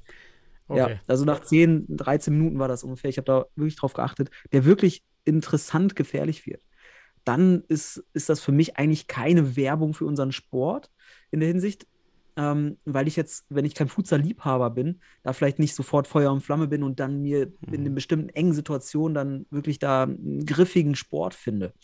Also das, in der Hinsicht war es nicht Werbung. Man muss sagen, es lag aus meiner Sicht aber auch irgendwie an der taktischen Ausrichtung der Teams und Hot war die beste Defensive der Liga, ist die beste Defensive des deutschen Futsals und hat sich auch wirklich auf die Defensive konzentriert und ist nur auf Konter gegangen. Und das, ich glaube, das hätten die 40 Minuten durchgezogen, wenn sie nicht einzeln in Rückstand irgendwann zum, in der, im letzten Viertel des Spiels ähm, mhm. ge, ge, ja, äh, ge, gekommen wären, in dem in Rückstand. Also das war äh, Hot zu verdanken, so Daniel, dass wir so wenige Szenen hatten, ja, so weil die sich erstmal die, kompakt reingestellt haben. Die erste Szene, die dann auch sehr kritisch war, auch kurz vor dem 1-0 passiert ist, wenn ich das richtig in Erinnerung oder richtig gesehen habe im Stream, war ja die Notbremse, sagen wir mal, an Cesar. Mhm.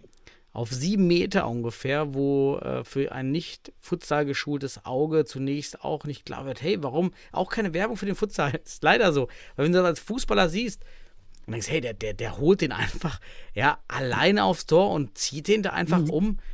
Klar, als Futsaler weißt du, die Wahrscheinlichkeit, zentral auf den Torwart zuzulaufen, ist nicht so groß, dass du da das Tor machst.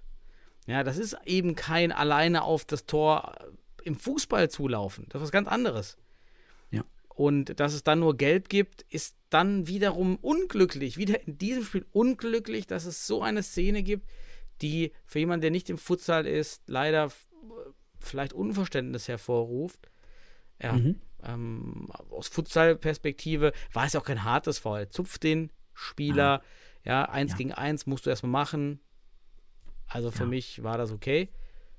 Aber mhm. klar, wenn du da nicht drinne bist im Sport, dann fehlt dir das Konsumkapital, was wir ja immer sagen, und dann interpretierst du und wertschätzt du das nicht, was da passiert. Oder kannst es nicht wertschätzen.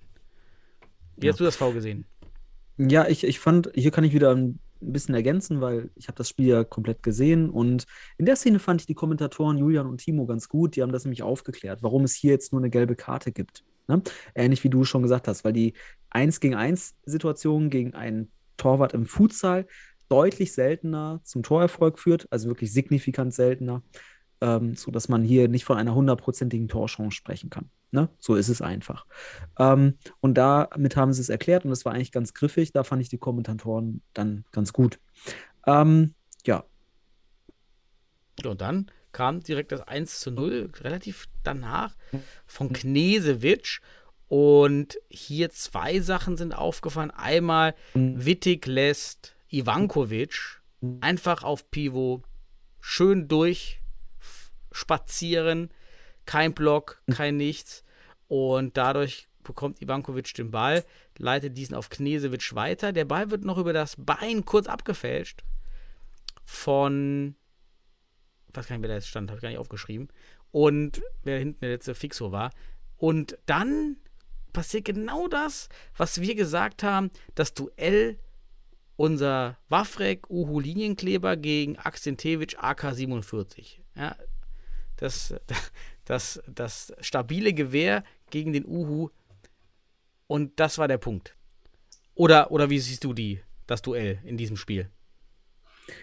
Ja, es war auf jeden Fall das erwartete Keypoint-Duell, kann man so sagen. Also wir haben Wawrik schlechter oder schwächer eingeschätzt äh, im Verhältnis oder im Vergleich zu AK-47. AK-47 auch in diesem Finale der ausschlaggebende Punkt, da kommen wir gleich drauf. In, dem, in der Situation zum 1 zu 0 für Stuttgart wirkte Wawrek, also ich muss sagen, für viele schuldlos, ja, absolut schuldlos, aber aus meiner Sicht fehlt hier wirklich Top-Niveau in der Beinarbeit dann in dem Moment, weil er hier wirklich äh, ins Stolpern gerät.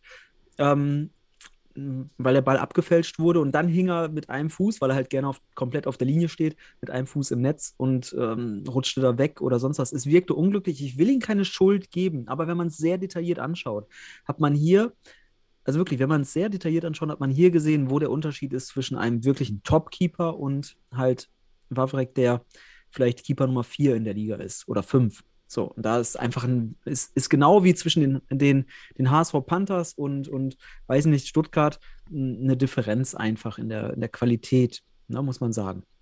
Also wie bei dem Verein. Und Wawrik ist halt, wenn man so will, vielleicht ein eher Top 4, Top 5 Torwart. Und Akzentiewicz, was, jetzt komme ich auf den Punkt, der hat alles gehalten und es sah aus, easy peasy. Ähm, Stellungsspiel bombastisch, Abwürfe brutal gut.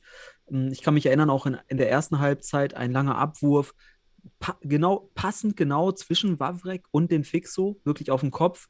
Der ging an den Pfosten ähm, und Wawrek auch wieder hier den Uhu-Kleber gemacht, steht auf der Linie und ähm, lässt sich den von zweieinhalb Meter ins, äh, fast aufs Tor oder ins Tor köpfen, wie schon damals gegen Weilimdorf. Da hat es ja auch funktioniert mit einem langen Ball. Stimmt, ja. ja. Weiß, ja. also die langen Bälle, sei es mit Fuß oder mit Hand, auch von Akzentjewitsch, wirklich en point, muss man sagen. Brutal. Der kompletteste Keeper, muss man einfach sagen. Wir können glücklich sein, aus fachlicher und sportlicher Qualitätssicht, dass wir diesen Keeper in der Liga haben. Und der beste Keeper, die Mannschaft mit dem besten Keeper hat, diese, hat die Bundesliga gewonnen. So ist es. Und ähm, Wawrek war nicht der beste Keeper der Liga. Aber Hott hat das Spiel so lange offen gehalten durch dieses Bollwerk, das sie aufgebaut haben. Die, ne, da haben sie ihre Qualität gezeigt, dann auch wieder Chancen rausgespielt, aber da war AK-47 einfach eine Nummer zu groß für Ja, und genau in der Szene, wie du schon sagst, hier geht es ja um Nuancen auf höchstem Niveau und dann entscheiden eben die Nuancen. Und hier bei Wafrek in dieser Szene zum 1 zu 0 war es für mich die fehlende Knieabwehr, die er auch nie gezeigt hat über die Saison oder seltenst. Und das ist so eine Schwachstelle von Wafrek, die Knieabwehr. Und genau das hat hier gefehlt. Also geht er direkt mit dieser Technik da rein. Dann, der Ball wird zwar kurz mit der Wade abgefälscht. Aus meiner Sicht, wenn du als Torwart und bist auf Knie, also im Moment des Passes ist eine Knieabwehr in deinem Kopf schon drin. Sollte es im Kopf sein. Das heißt, du gehst schon in dem ersten Schritt schon anders nach vorne. Er geht eben nicht so nach vorne. Und das ist das Problem, weil wenn er hier die Knieabwehr macht, hat er diesen flachen Ball. Und das fehlt. Und das ist diese, diese kleine Nuance, dass er natürlich ein guter Keeper Ja. ist. Sei es Ja. 4, 5, aber auf dem Niveau, mit auf diesem hohen taktischen Level, wo es eben auch nicht viele Torchancen gibt. Tja, Ja. das war dann die Sp- spielentscheidende Szene, okay. Und dann versucht es ja, dann kam ja auch wenig Highlights weiter. Und dann kommt Ja. es zum 2 zu 0 Empty Net auch noch, weil, fällt mir das ein, von den drei Toren war auch noch eins Empty Net. Ja. Ja, also alles wieder unter dem Aspekt Werbung für den Futsal. Fällt Ja. einfach so ein, so ein Tor. Aber hier 2 zu 0 durch Ivankovic, für mich Wittig. Dieser Wittig ist eigentlich groß und auch größer oder gleich groß wie äh, Cindic war das im Kopfballduell.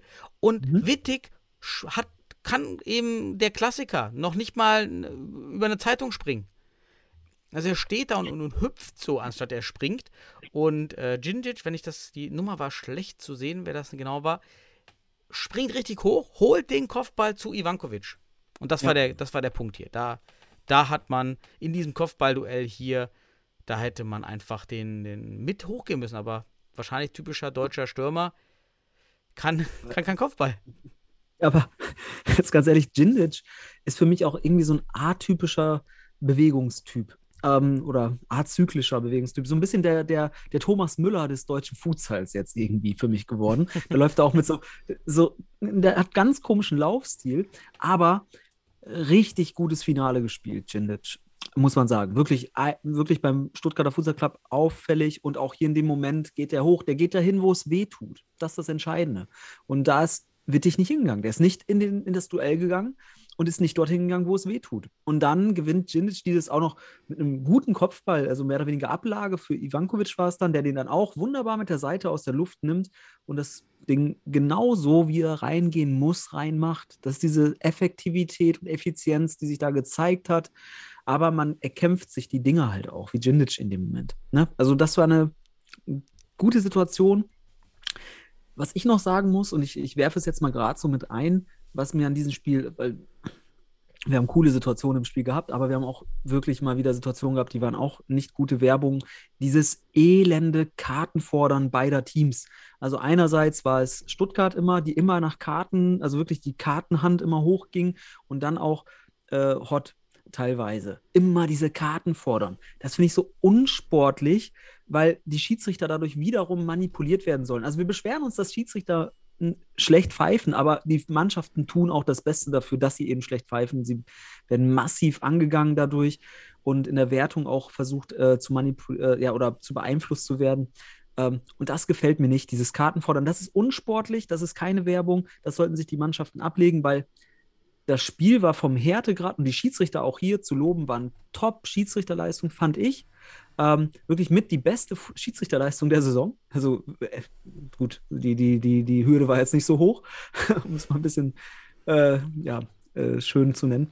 Was ich aber sagen will, ist, das war eine gute Schiedsrichterleistung. Die haben das Spiel gut gemacht. Sie haben vieles laufen lassen. Das gefiel mir. Das, das war auch wichtig bei diesen beiden Teams, weil wenn du hier viel pfeifst, dann nehmen die jedes Foul an. Und ähm, damit verbunden, ja, gut. Und Djindjic war jemand, der dahin geht, wo es weh tut. Das war der Punkt. Und das war der Unterschied dann zwischen Wittig und Djindjic in dem Moment. So, mach weiter. Dann kommt schon das 2 zu 1. Das war ja alles recht am Ende, 38. Minute, das 2 zu 0 und dann kurz danach Wittig gleicht seinen Mhm. Fehler zum 2 zu 0 aus, macht eine schöne, ja, Finter ist es ja gar nicht. Er hat einfach viel Platz, bekommt den Ball rübergespielt, weil der SFC irgendwie die Stellung verliert in der Defensive, steht nicht mehr im, im Diamant ordentlich und dann macht auch Djindjic, das war wieder so eine Situation, wie du meintest, ganz kurios. Er geht, er überlegt kurz, er setzt an, als linker Ala auf Wittig zu gehen, sieht dann aber links hinter sich den Flying Goalkeeper, wer auch immer den gespielt hat, und dann ge- geht er nicht auf Wittig, sondern geht zurück und man fragt sich, ja gut, wer soll, Ja. wer soll denn da den Druck auf Wittig machen? Und dann, boah, ja, schöner Linksklebe oben in den, Mhm. in den Winkel da reingehämmert. Nochmal für die Zuschauer wenigstens ein Tor, was man so auch beim Futsal viel öfter ja sieht. So richtig schöne platzierte Schüsse. Klar, das Tor ist klein. Und dann muss man halt präzise und hart schießen. Fand ich dann nochmal ein schönes Tor zum Abschluss. Ja, war, war richtig schön. Das war ein richtiges, schönes Futsal-Tor. Passt zum Ala. Jetzt komme ich mal mit einem Begriff, der hier wichtig ist. Der Ala, Wittig, attackiert den Ball, geht also mit der Sohle aktiv nach vorne in den Ball, um so halt diese, ja, man könnte es auch als Finte sehen, weil manch einer denkt, der schießt sofort. Also Heinze hat es ohne Futsal-Vokabular ausgedrückt, deswegen das meine ich, das hat mir ein bisschen gefehlt. Einfach, es fehlt mir einfach. Deswegen denke ich mir auch so, in Zukunft brauche ich mir den Kommentar nicht anmachen. Ähm, aber in der Hinsicht hat er gesagt, diese erste Berührung war wichtig, erste Berührung, aber im Futsal-Jargon würde ich sagen, es ist ein Ball attackieren. Er geht mit der Sohle richtig aktiv in den Ball und dadurch verschafft er sich den richtigen Schusswinkel und der Gegner liegt entweder schon flach, weil er dachte, die, der wird direkt geschossen und haut das Ding dann, ich weiß nicht, ob es mit der Pike war oder sonst was, ansonsten sage ich zu Wittig hier, schieß mit Pike, da hat Tony Hawk reinge reingerufen, schieß mit Pike. ähm, aber wunderschön in den Knick, war ein richtig schönes Futsal-Tor. Hier hat Wittig auch seine, seine Entwicklung gezeigt, da, da wo er ist, dass er sowas drauf hat. Das hat er in Hohenstein gelernt und ähm, deswegen ist er auch einer der bedeutsamsten deutschen Spieler insgesamt aktuell ähm, und ist auch der einzige, ich sag mal, langfristig deutsche Spieler in diesem Finale gewesen. Gabriel Oliveira war auch da als eingebürgerter Spieler, ähm, aber auch Wittig hier sehr auffällig, im Positiven wie im Negativen, muss man einfach sagen. Ne? Genau, schönes Tor, schönes Tor, aber hat nicht gereicht. Hat nicht gereicht, weil danach halt nicht mehr viel Zeit war. Und ähm, Stuttgart, und, und das Ding ist auch, aus meiner Sicht, ich will nicht sagen, dass Hott zu mutlos war, aber diese tiefstehende Taktik, und ich sag's dir, die hätten das 40 Minuten durchgezogen. Haben die denn Ähm, nicht variiert? Das ist ja wieder Ah, da gegen unserer Variation. Theorie, an meiner Theorie. Einfach variieren, mal Ja. probieren, mal etwas anderes probieren, als diesen Matchplan endlos durchziehen. Nein. Also da war nicht viel Variation. Man hat Mhm. kompakt gestanden, man hat auf ähm, ein Drittel bis Hälfte verteidigt ähm, und ist versucht äh, gewesen, über Konter zum Erfolg zu kommen. Man hatte auch gute Einschussmöglichkeiten, auch aus dem Spiel, aus, aus Ballbesitz heraus, nicht nur aus Konter, weil Kott kann ja auch was, kann ja auch was mit Ball. Und Stuttgart ist auch nicht die bestverteidigendste Defensive, deswegen muss man auch so sagen. Also die waren jetzt nicht die beste Defensive der Liga. So Hott war da schon deutlich besser. Ähm, aber Hott hat der Mut gefehlt, auch mal vorne drauf zu gehen, so wirklich. Ähm, und das hat dann das Spiel geprägt. Nicht nur, dass es wenig Szenen gab, sondern einfach auch, dass Hott ähm, halt Glück brauchte im Konter. Und der, das war ihm dann an dem, in dem Spiel nicht äh, geschenkt. Und ähm, Stuttgart hat gewartet, war geduldig, hat das sehr gut ausgespielt. Ich fand jetzt vom Individualistenkontext auch wieder sehr stark, Cäsar und so weiter. Ne? Die hat man gesehen, die haben schon mal drauf. Ähm, ja, und die haben geduldig gespielt und dann fiel das Tor irgendwann, irgendwann in, in der Druckphase. Und dann war Hott natürlich vereinfacht gesagt gearscht, weil du hast nicht einmal variiert, du hast gar nicht das Feeling für bestimmte Sachen und musst jetzt sofort Druck machen. Und dann kassierst du direkt mit dem Flying ein. Du bist halt wirklich, das war eine, man sagt ja im, im Nachhinein ist man immer schlauer, aber es war eine taktische Fehlausrichtung dann in dem Moment, weil na, da hat dann der, der Herr Salak ähm, leider die falsche taktische Grundlage gewählt und Stuttgart war einfach zu clever am Ende des Tages. Ja, schade, dass Im, man Na, im, Na, im Rückblick, im Rückblick falsch. Im Vorausblick hätten wir es auch sicherlich mal so gewählt, aber es war falsch am Ende. weil für mich Hot einfach offensiv noch etwas kreativer und auch dynamischer war. Gerade Garibaldi und Ribeiro. Aber okay, der SFC hat immer abgeliefert bis auf das 8, 8 zu Mhm. 0. Wir, wir erinnern uns. Ansonsten waren die ja, Ja. immer da. Also ich würde denken, zusammengefasst, war an sich ein schönes Futsal-Event. Vor allen Dingen die Sky-Begleitung. Mhm. Die mediale Begleitung war sehr, war stark, war besser als je zuvor. Klar, weniger Zuschauer, könnte auch an der Uhrzeit übrigens liegen. Nachmittags kam ja mal von, von Benjamin hier vom Niederrhein kurz der Einwand. Ja, das sind auch gerade Mhm. die Amateurfußballer, alle auf den Fußballplätzen. Auch ein Punkt. Mhm. Sonntag, 15 Uhr, vielleicht nicht die ganz smarteste Idee. Noch später Samstag, Sonntag würde ich auch schlecht finden als Familienvater. Mhm. Vielleicht Samstagabend. Ja, Samstagabend, 18, 19 Uhr. Vielleicht für die nächsten Jahre. Vielleicht müssen wir mal schauen, weil wann, um wie viel Uhr die anderen Spiele stattgefunden haben. Wäre doch mal spannend. Aber gut. Ja. War ein äh, gutes Futsal-Event und es gab ja, egal wer von beiden gewonnen hätte oder Ja, hat, halt- es ist beide, beide Teams haben eine Spitzensaison abgeliefert. Be beide waren aber auch von Anfang an Favorit auf diese Saison. Noch mit weit im Dorf, aber es können ja nur zwei im Finale stehen. Und damit hat er die, die Bundesliga hier einen guten Abschluss gefunden, würde ich es jetzt mal so nennen. Jetzt vielleicht Ja. kann man mal überlegen, die nachmediale Berichterstattung, gerade beim SFC und dann auch die Zukunft. Und bei der Nach, nach der Nachberichterstattung beim SFC Stuttgart, da habe ich schon echt schmunzeln müssen. Es gab da nämlich einen Post, der war super skurril. Erstmal die Farbwahl, das war dann auf einmal alles so, so bunt eingehüllt, aber das ist auch eine subjektive, subjektive Geschmacksrichtung. Aber dann stand da erstmal falsch, Bund Bundesliga stand da. Nicht Bundesliga, Bundesliga. Also mit Rechtschreibfehler im Hauptpost und dann, das kam auf mehreren Posts vor, dass man der erste deutsche Futsalmeister wäre. Und das darf nicht passieren, weil das ist einfach nicht korrekt. Ähm, Man hatte es korrigiert, äh, dann im Nachgang weiter, aber dann hat man Bundesliga hinzugefügt. Bundesliga. halt, halt, Zau man, äh, Budenzauber. Vielleicht Budenzauberliga. Bu Bude. Bude. ähm, ja, ich weiß nicht. Ähm, aber ja, das war erstmal ein, ein kleiner Fail, was aber jetzt nicht weiter dramatisch ist. Aber man ist der erste Futsal-Bundesliga-Meister. Ähm, genau im Nachgang.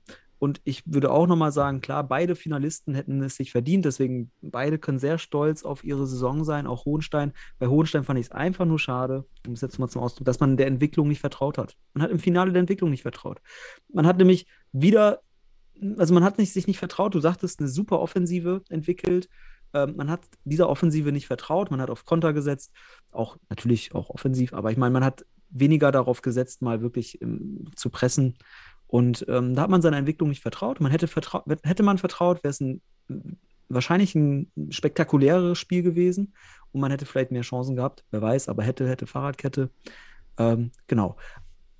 Stuttgart dann, wie gesagt, in der, in der, mh, ja, im Nachgang ähm, sehr interessante Bilder von den Feiern.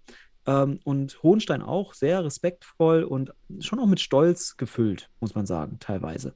Ne, also ich glaube, da Hohenstein ist da nicht unzufrieden mit der Saison. Ähm, ja, und in, Hohenstein, äh, und in Stuttgart hat man das geschafft, was man sich vorgenommen hätte, weil sonst wäre es ja ein Versagen gewesen. Zweiter Platz hätte nicht gezählt. Und Stuttgart hat es zum Glück dann gemacht, weil dann konnte man dort auch feiern und nicht weinen. Fertig. So. So ist es. Ja, es gibt, es gibt so noch einen in der Nachberichterstattung von, vom Instagram-Kanal des DFB, DFB Futsal. Finde ich auch etwas deplatziert. Kam heute dann, ja, der erste deutsche Meister, hat auch einen Meistertrainer, Wojkan Vukmirovic. Und ja, damit tritt er das Erbe von Gerhard Knöpfel an, erster Meistertrainer der Fußball-Bundesliga. Und wenn Wojkan Vukmirovic, Vukmirovic wirklich die ganze Saison Trainer gewesen wäre, wäre ich auch dabei Ja. gewesen bei diesem Narrativ. Aber der war ja letztendlich nur ein, zwei Spiele auf der Bank. Ja, also da jetzt so, also warum bringt man den Post im, im Bewusstsein, dass dieser Mhm. Trainer jetzt hier nicht die Meisterschale alleine gewonnen hat, sondern von den Vorleistungen oder einfach von der hohen Qualität profitiert hat. Das finde ich so ein bisschen dann unreflektiert. Ist so, den, den Post muss ich nicht machen. Ich muss jetzt Ja. nicht den Wojkan Vukmirovic auf die Ebene einer Legende setzen, ja, in der Fußball-Bundesliga. So, das, das ist nicht unbedingt Ja. notwendig, wenn er das nicht so die ganze Saison bekleidet hat. Aber Man muss ja einfach, man muss ja einfach sagen, auch die anderen Trainer, die den SFC in dieser Saison begleitet haben, sind deutscher Futsalmeister geworden. Ne? Genau wie Nico Kovac damals auch Trippelsieger geworden ist. als Hansi Flick im Laufe der Saison übernommen hat und dann das Triple gewonnen hat. In der Corona-Saison. Ja, der so es. ne? Ja. So. Ähm, aber Hansi Flick wurde auch gehypt, aber man muss auch sagen, Hansi Flick hat halt mehr als eine halbe Saison irgendwie dort äh, das Ding gemacht. Und der Stuttgarter Trainer hat jetzt, ja, wie du schon sagst, äh, drei Runden gespielt. Ähm, und davon waren, ja, waren, waren vielleicht zwei eher ernst zu nehmen. Ähm, und deswegen, ja, dieser Hype, dieses Hypen, ähm, ja, ob das, ob das, ob das jetzt gut ist oder nicht, aber ich kann, ich kann diese, diesen Geschmack, den du da drin hast, auch äh, nachvollziehen, weil ich fand es jetzt auch nicht derart gerechtfertigt, ihn da so zu hypen. Ähm, ja, da hätte ich mir, ne, also kannst du auch den Salak hypen, der hat eine super Entwicklung mit seiner Truppe gemacht und ähm, Ja. weil es wirkt jetzt so, dass der Vukmirovic oder wie er heißt, der Trainer des Jahres ist oder so. Aber es ist, ist halt, Genau. es ist genau halt, das wäre, das wäre, das ist, ja, das ist, das ist eben, das wäre total äh, obszön, das so, so, so, so zu sehen Mhm. und deswegen ist es problematisch, wenn man das so darstellt, dieses Hypen. Und dann Genau. habe ich auch noch, fand ich, eben das Schöne an Finale-Spielen, wenn du keine Liga hast, die dann einfach endet, sondern wirklich Finalspiele hast, was ja jetzt dafür für den aktuellen Modus spricht, aber für eine Best-of-Three-Lösung auch wäre, ist auch das zum Beispiel jetzt Futsal Focus, einer der größeren Futsal-Seiten im, in so, im Social Media, dann auch wieder auf die Futsal-Bundesliga dann aufgrund des Finales aufmerksam gemacht hat und Mhm. dann auch davon gepostet hat. Das ist also schon wichtig aus meiner Sicht, diese Finalspiele zu haben, weil die sich dann doch medial schneller verbreiten, viraler gehen, als, ja, okay, jetzt gibt es hier drei Spieltage vor Ende, ist jetzt der deutsche Meister, steht fest. Aber es gibt kein Meisterschalenfoto, weil das gibt es erst am Ende des Spiels. Und also, das ist dann immer schwierig, das medial aufzugreifen. Da finde ich den Modus hier schon ganz okay. Und mit Blick auf die Zukunft würde mich mal deine Meinung jetzt interessieren. Ja, wie geht's denn jetzt weiter oder wie sollte es weitergehen? Ein deutscher Spieler im, im, auf dem Feld im Finale und wir bedenken, es gibt einen Local Player Rule. Wir haben auch so, schon ja. diskutiert, dass die natürlich nicht dazu konzipiert ist, die Deutschquote wirklich zu steigern, aber trotzdem muss die erstmal erfüllt werden, wenn wir mit so Mhm. vielen Legionären hier uns beschäftigen. Wo führt das hin? Wo ist die Zukunft? Was muss passieren, Sebastian? Aus deiner Sicht. Ja, um das zu verstehen, was du aussagst oder wo du eine Perspektive entwickeln willst in die Zukunft, muss man erstmal den Status quo auch nochmal wirklich ganz, ganz klar faktisch darstellen. Ähm, du hast recht, beim deutschen Futsalmeister, Stuttgarter FC, aktueller Stand, gibt es keinen deutschen Spieler im Kader, beziehungsweise in irgendeiner signifikan si- signifikanten Art dort als Leistungsträger. Das heißt auch, dass wir im nächsten Jahr, das will ich mal als Ausblick geben, kein, wahrscheinlich, wenn sich jetzt hier nicht noch irgendwas eingekauft wird, keinen deutschen Spieler in der Futsal Champions League sehen werden, auf internationalem Niveau. So, auf, ne, das sehen wir nicht, wahrscheinlich. Wenn man jetzt nicht wie aus, ich kann jetzt, jetzt kommen, komm, wir können mal ein paar Gerüchte streuen. Ich glaube, Suat Ak ist ein Spieler, der aktuell sehr beliebt ist bei den Top-Teams. Vielleicht auch in Stuttgart. Vielleicht sehen wir ihn ja dort. Ich weiß es nicht. Aber das wäre jetzt zum Beispiel schon mal ein Gerücht, was man streuen könnte, weil sowas bräuchte man eigentlich in der Champions League jetzt. Man bräuchte einen Suat Ak in der Champions League für den deutschen Futsal. Beim Finalgegner Hohenstein, das auch nochmal, das ist jetzt faktisch ganz wichtig, stand einer beziehungsweise standen zwei deutsche Spieler, weil neben, neben Christopher Wittig, der in Deutschland geboren ist, auch äh, der in Brasilien geborene Gabriel Oliveira seit diesem Jahr einen deutschen Pass hat. So. Und die standen in den Startblöcken auf der Platte. Während man aber die anderen deutschen Spieler bei Hohenstein, wie Schulz oder Elesi, jetzt ja nicht wirklich als Stammkräfte oder tatsächlich relevant für, für diese Finalleistung jetzt äh, einschätzen kann. Das erstmal. Dann, ich will noch ein, zwei Teams weiterschauen, weil gucken wir uns über das Finale hinaus, also einfach mal auf die Top 3 der regulären Saison. Dann kommen wir beim dritten aus Weidemdorf auch nur wirklich auf Söser und Pless als relevant. Da kommen wir wirklich noch, weil Sipai in dieser Saison teilweise kaum bis gar keine Spielzeit bekommen hat, also in den relevanten Spielen. Da ist auch nicht viel. Also jetzt zähl doch mal zusammen, da hast du wirklich nur vier Kicker. Das ist nicht mal ein Block, den du da zusammenstellen kannst, die überhaupt in den Top 3 der regulären Saison waren. Beim vierten oder auch beim fünften, also beim vierten HSV Panthers oder fünften aus, vom MCA aus Bielefeld, da hat man deutlich mehr deutsche Spieler. Und genau dort ist aber auch der deutsche Futsal auch in der Bundesliga einzuschätzen. Im beziehungsweise ab dem Mittelfeld. So ist es in Deutschland. Und da bin ich mir, ich bin mir nicht sicher, ob sich das wirklich jetzt alsbald ändert. Ich sehe nämlich tatsächlich nur Suat Ak vom MCA aus Bielefeld, der wirklich in absehbarer Zeit das Level der stärksten Individualisten dieser Liga erreichen kann, wenn ich mir diese Finalisten anschaue. So, und jetzt habe ich den aktuellen Stand, den Fakt gegeben, eine Prognose. Du kannst da, jetzt habe ich jetzt, du sollst ja auch ein bisschen was erzählen, deswegen gib du doch mal deine Prognose ab mit diesen Fakten, Oh, die wir jetzt hier haben. Sebastian Rauch gibt mir das Wort. Es zeigt sich das, was ich leider prophezeit habe, einfach weil es in anderen Sportarten, die in Deutschland neu oder stärker aufkamen, aber in anderen Ländern schon viel stärker als Profisportarten etabliert waren, NFL, also Baseball, Basketball, Volleyball, auch bei mir in meiner Heimatstadt erste Bundesliga Damen, dort spielen vorwiegend Legionärinnen und Legionäre eben auch in anderen Ligen. Es ist ein Problem, sich Talent viel, viel billiger einzukaufen aus dem Ausland, um das Niveau zu halten. Dem kann man wirklich nur durch sehr, sehr ausgeklügelte, smarte Regelungen im Regelwert irgendwie entgegenkommen. Hat das Problem mit dem EU-Recht. Ansonsten sehe ich nicht, dass sich das verändern wird. Nehmen wir jetzt an, dass die Vereine an der Spitze sich deutsche Spieler einkaufen, die dann auch wirklich, sagen wir, in den Top 8 regelmäßig spielen. Dann hast du dasselbe Problem auf der nächsten Ebene. Dann fehlen deutsche Spieler. Und dann, dann hat die nächste Ebene wieder dieses selbe Anreizproblem, wen sie sich holt.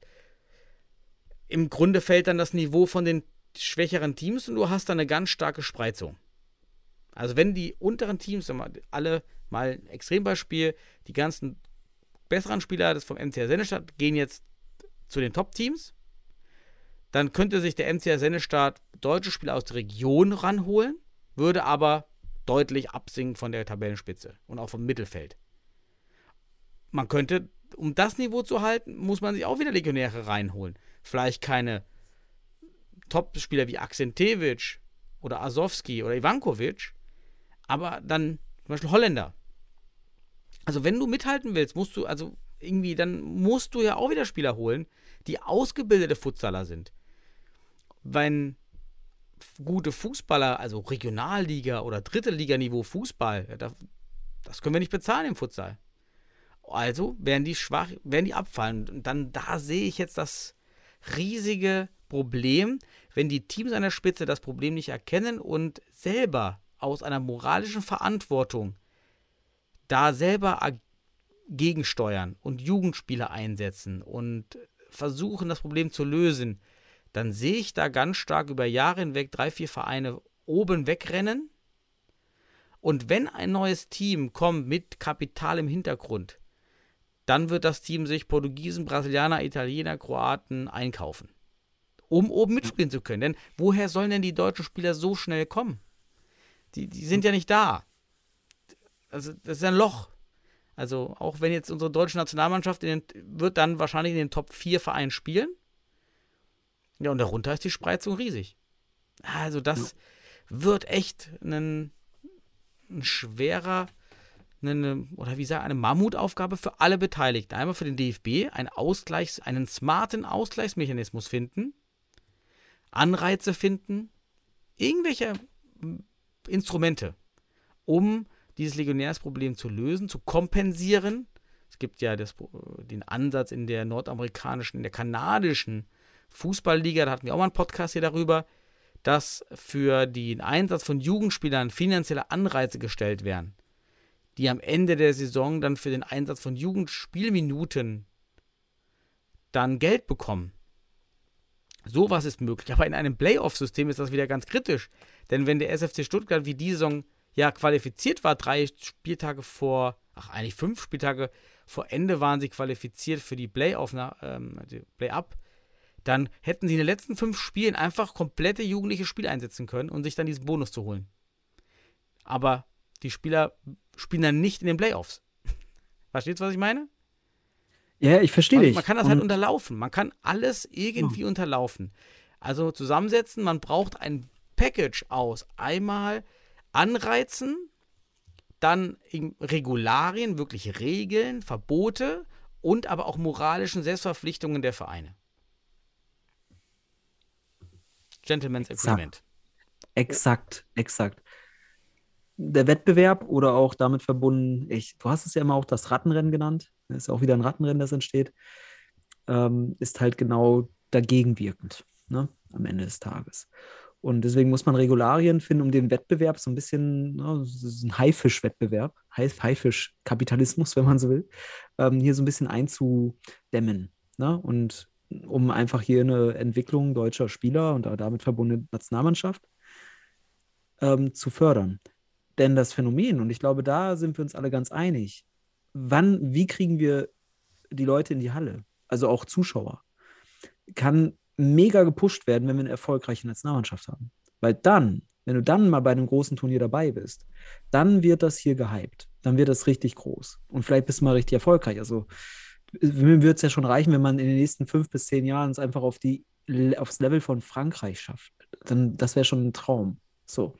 Und ähm, die Nationalmannschaft gilt also hier in der Hinsicht zu fördern, aber jetzt nicht von oben mehr. Das haben wir, da haben wir genug Power jetzt. Wir haben Vollzeitkräfte und natürlich kann man darüber streiten, sind es die richtigen Trainer, sind es die richtigen Funktionäre und bla bla. Aber jetzt kommen wir in die Erkenntnis, wir müssen in die Jugend investieren. Wir müssen Jugend, Basis. Deswegen feiern wir Regensburg so ab. Wobei ich bin auch ganz gespannt, wie Regensburg sich in der, in der, ähm, in der Bundesliga dann zeigt. Ob man, na, weil man hat jetzt auch einen großen Kern Brasilianer oder Brasi-Europäer, wie auch immer. Ähm, und ob man überhaupt mal einen Jugendspieler hochzieht, das wird spannend, weil sonst hat das ja auch nur heiße Luft. Aber das, was man in Regensburg macht, hat halt, einen, Brei- hat halt einen Wert für die Breite und für die Spitze vielleicht. Das werden wir sehen. Ich bin da gespannt und äh, deswegen ist das Projekt in Regensburg für mich eins der interessantesten und aufregendsten im deutschen Futsal. So kann man sagen. Was übrigens nochmal etwas Verschlimmerung bringen wird, ist die Flüchtlingswelle aus der Ukraine. Also Oh auch hier ja, kommen ja komm doch einige Spieler mit hohem Talent und auch vor allen Dingen Futsalwissen nach Deutschland. Und ich weiß ja auch schon, dass einige Clubs hier an entsprechenden Spielern dran sind. Könnte also sein, dass das Legionärsproblem dadurch verstärkt wird. Das Niveau der deutschen Vereine steigt und das Futsalniveau steigt. Und auch in der Champions League werden wir besser. Oder im internationalen Vergleich. Aber da, wo wir hinwollen, eigenständig, ein eigenständiges Niveau, einen eigenständigen deutschen Futsal, bekommen wir damit eben nicht. Wir, ich kann immer nur wieder an das Beispiel Italien erinnern und warnen. Italien hat eben auch über Jahr, Jahre, Jahrzehnte Legionäre eingebürgert. Deshalb finde ich das Beispiel mit Oliveira ihn auch immer wieder mit dem, jetzt, ja, wir haben ja zwei Deutsche auf dem Platz, weil das wäre das Narrativ, dass man sich so, dass man durch diese Einbürgerung, dass das gleichgesetzt wird. Von der Qualität her und auch von der Zukunftskraft und von der strukturellen Bedeutung. Und Italien hat dann erst verstanden, dass es eine, eine Sackgasse wird, wenn du Mhm. in dieses System, dieses Einbürgerungssystem abrutscht und korrigiert das nun schon seit Jahren über Jugendspieler. Und Mhm. man hat ja gesehen, dass sie da jetzt deshalb aber auch im internationalen Vergleich spielerisch abgebaut haben. Aber genau den Rücksetzer benötigt man. Den könnten wir uns halt sparen. Weil wir sind eh schon, wir haben den Rücksetzer schon von Haus aus. Jetzt könnten wir das Ja. also mitnehmen. Siehe Finnland. Ja, wir könnten, wir könnten so viel lernen jetzt auch. Und wir hätten auch gerade den Moment dazu, wirklich die Schienen dafür richtig oder die Weichen zu stellen. Und ähm, das Spannende ist halt, die Frage ist halt, kann der deutsche Futsal ein, eine, eine eigene Handschrift entwickeln? Ne? Eine eigene, eigenen, eigenen Stil, so wie wir es in Finnland gesehen haben. Ähm, ne? Das zum Beispiel, wo wir sagen, okay, ey, natürlich kommt da ein, ein super Trainer dazu, aber die Finnen haben das von ihrer Haltung und Einstellung heraus aus ihrer Kultur weiterentwickelt, was sie da machen. Genauso wie wir über Portugal sprechen. Die haben wirklich von Grund auf aus der Jugend eine eigene Handschrift entwickelt und sind jetzt wirklich die Futsal-Kultur, die die letzten fünf Jahre einfach dominiert hat. Und ähm, das ist halt jetzt der Punkt. Und Daniel, wir spielen ein Spiel, um es zu gewinnen. Vereinfacht gesagt. Natürlich, um Spaß zu haben, aber Gewinnen macht Spaß. So. Und es ist ein Wettbewerbsding am Ende. Deutscher Futsal ist halt am Ende neben den coolen Sachen, die wir auf sozialer Basis da drin haben, in der Bundesliga und in der Nationalmannschaft ein Ding zu gewinnen. Und wenn du jedes Spiel, also ein Spiel gewinnen willst, dann heißt das, du willst auch jedes Spiel gewinnen. Das heißt, du orientierst dich ganz nach oben.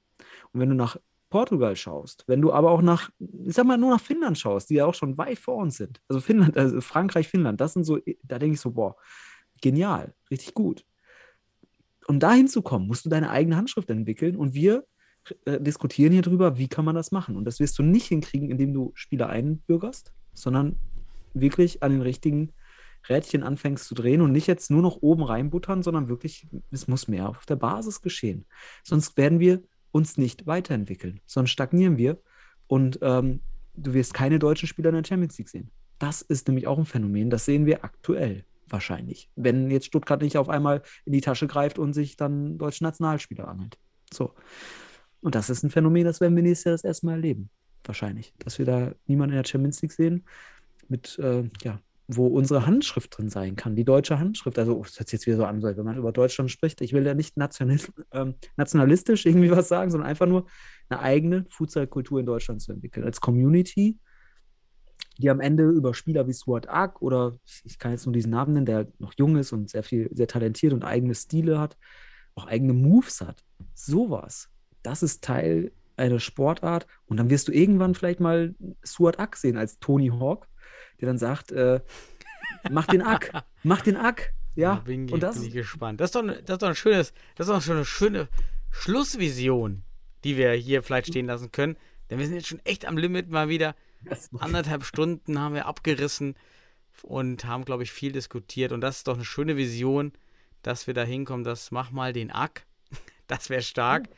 Das wär ich möchte vielleicht zum Ende nochmal an die Zuhörer jetzt appellieren oder aufrufen. Wir gehen ja jetzt sozusagen in das Futsal-Sommerloch und wir vom hier im Podcast sind daher auch weiterhin auf der, oder weiterhin, wir sind ja eigentlich auch immer auf der Suche, aber jetzt nochmal direkter die Ansprache. Mhm. Wenn mhm. ihr was zu erzählen habt über euren Verein, wenn ihr Lust habt, mal mit uns hier im Podcast gemeinsam euren Club oder eure Trainingsmethoden, euren Futsal-Ansatz, was auch eure Futsal-Erfahrung im Ausland zu diskutieren, dann ja, schreibt, uns, einfach, ne? schreibt, uns, einfach an Mr.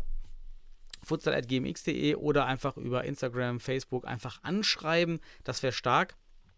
Äh, Mr.futsal.gmx.de. Und ja. dann machen wir hier einfach eine Dreierrunde daraus und diskutieren einfach was Schönes. Hatten wir ja auch in der Corona-Zeit den Gäste, die Gäste-Podcasts so durchgezogen und von daher wären wir dann, hätten wir was für das, Som für das Futsal-Sommerloch. Ja. ja ja, man kann ja auch bestimmte Erfahrungen einfach als, als Thema mit reinbringen. Ne? Also wie wir es damals mit Dominik hatten, der war in Finnland und dann haben mhm. wir über den finnischen Futsal gesprochen. Ähm, also wenn jemand ein Thema hat, über das er brennend mal sprechen möchte, dann können wir das hier einfach mal zu dritt machen. Ähm, das wäre doch eine ganz coole Idee. Und ähm, wir könnten damit sinnhaft den, den Futsal im Sommer äh, überbrücken, wenn man so will. Ne? Und äh, dazwischen gibt es sowieso News ohne Ende. Wie gesagt, wir werden Wechsel sehen, wir werden ja dann auch Meldungen oder Nicht-Meldungen mhm. sehen für die Bundesliga. Die Tänzer waren Bundesliga, das hat raus übrigens die Zulassungszusagen äh, und mit den entsprechenden nun zu erfüllenden Anforderungen. Mhm, genau, steht jetzt an. Es ist jetzt genau. soweit. Jetzt, jetzt, wenn wir da, vielleicht finden wir noch ein paar, paar Quellen, die uns da weitere Infos geben, dann haben wir vielleicht schon in den nächsten Wochen da was zu. Deswegen, es wird spannend jetzt im Sommer, wiedermals. Und ja, das haben wir auch der, dieser, ich sag mal, der Bundesliga-Kultur, die wir jetzt hier gerade entwickeln, auch zu verdanken. Ne? Da haben wir auf einmal sowas, so, so ein Premium-Produkt, so hieß es doch vor einem Jahr. Ein Premium-Produkt. okay, Daniel, es hat mir Spaß gemacht. Mir auch. Ich wünsche dir, wünsch dir eine schöne, schöne Zeit, eine gute Zeit, auch allen da draußen.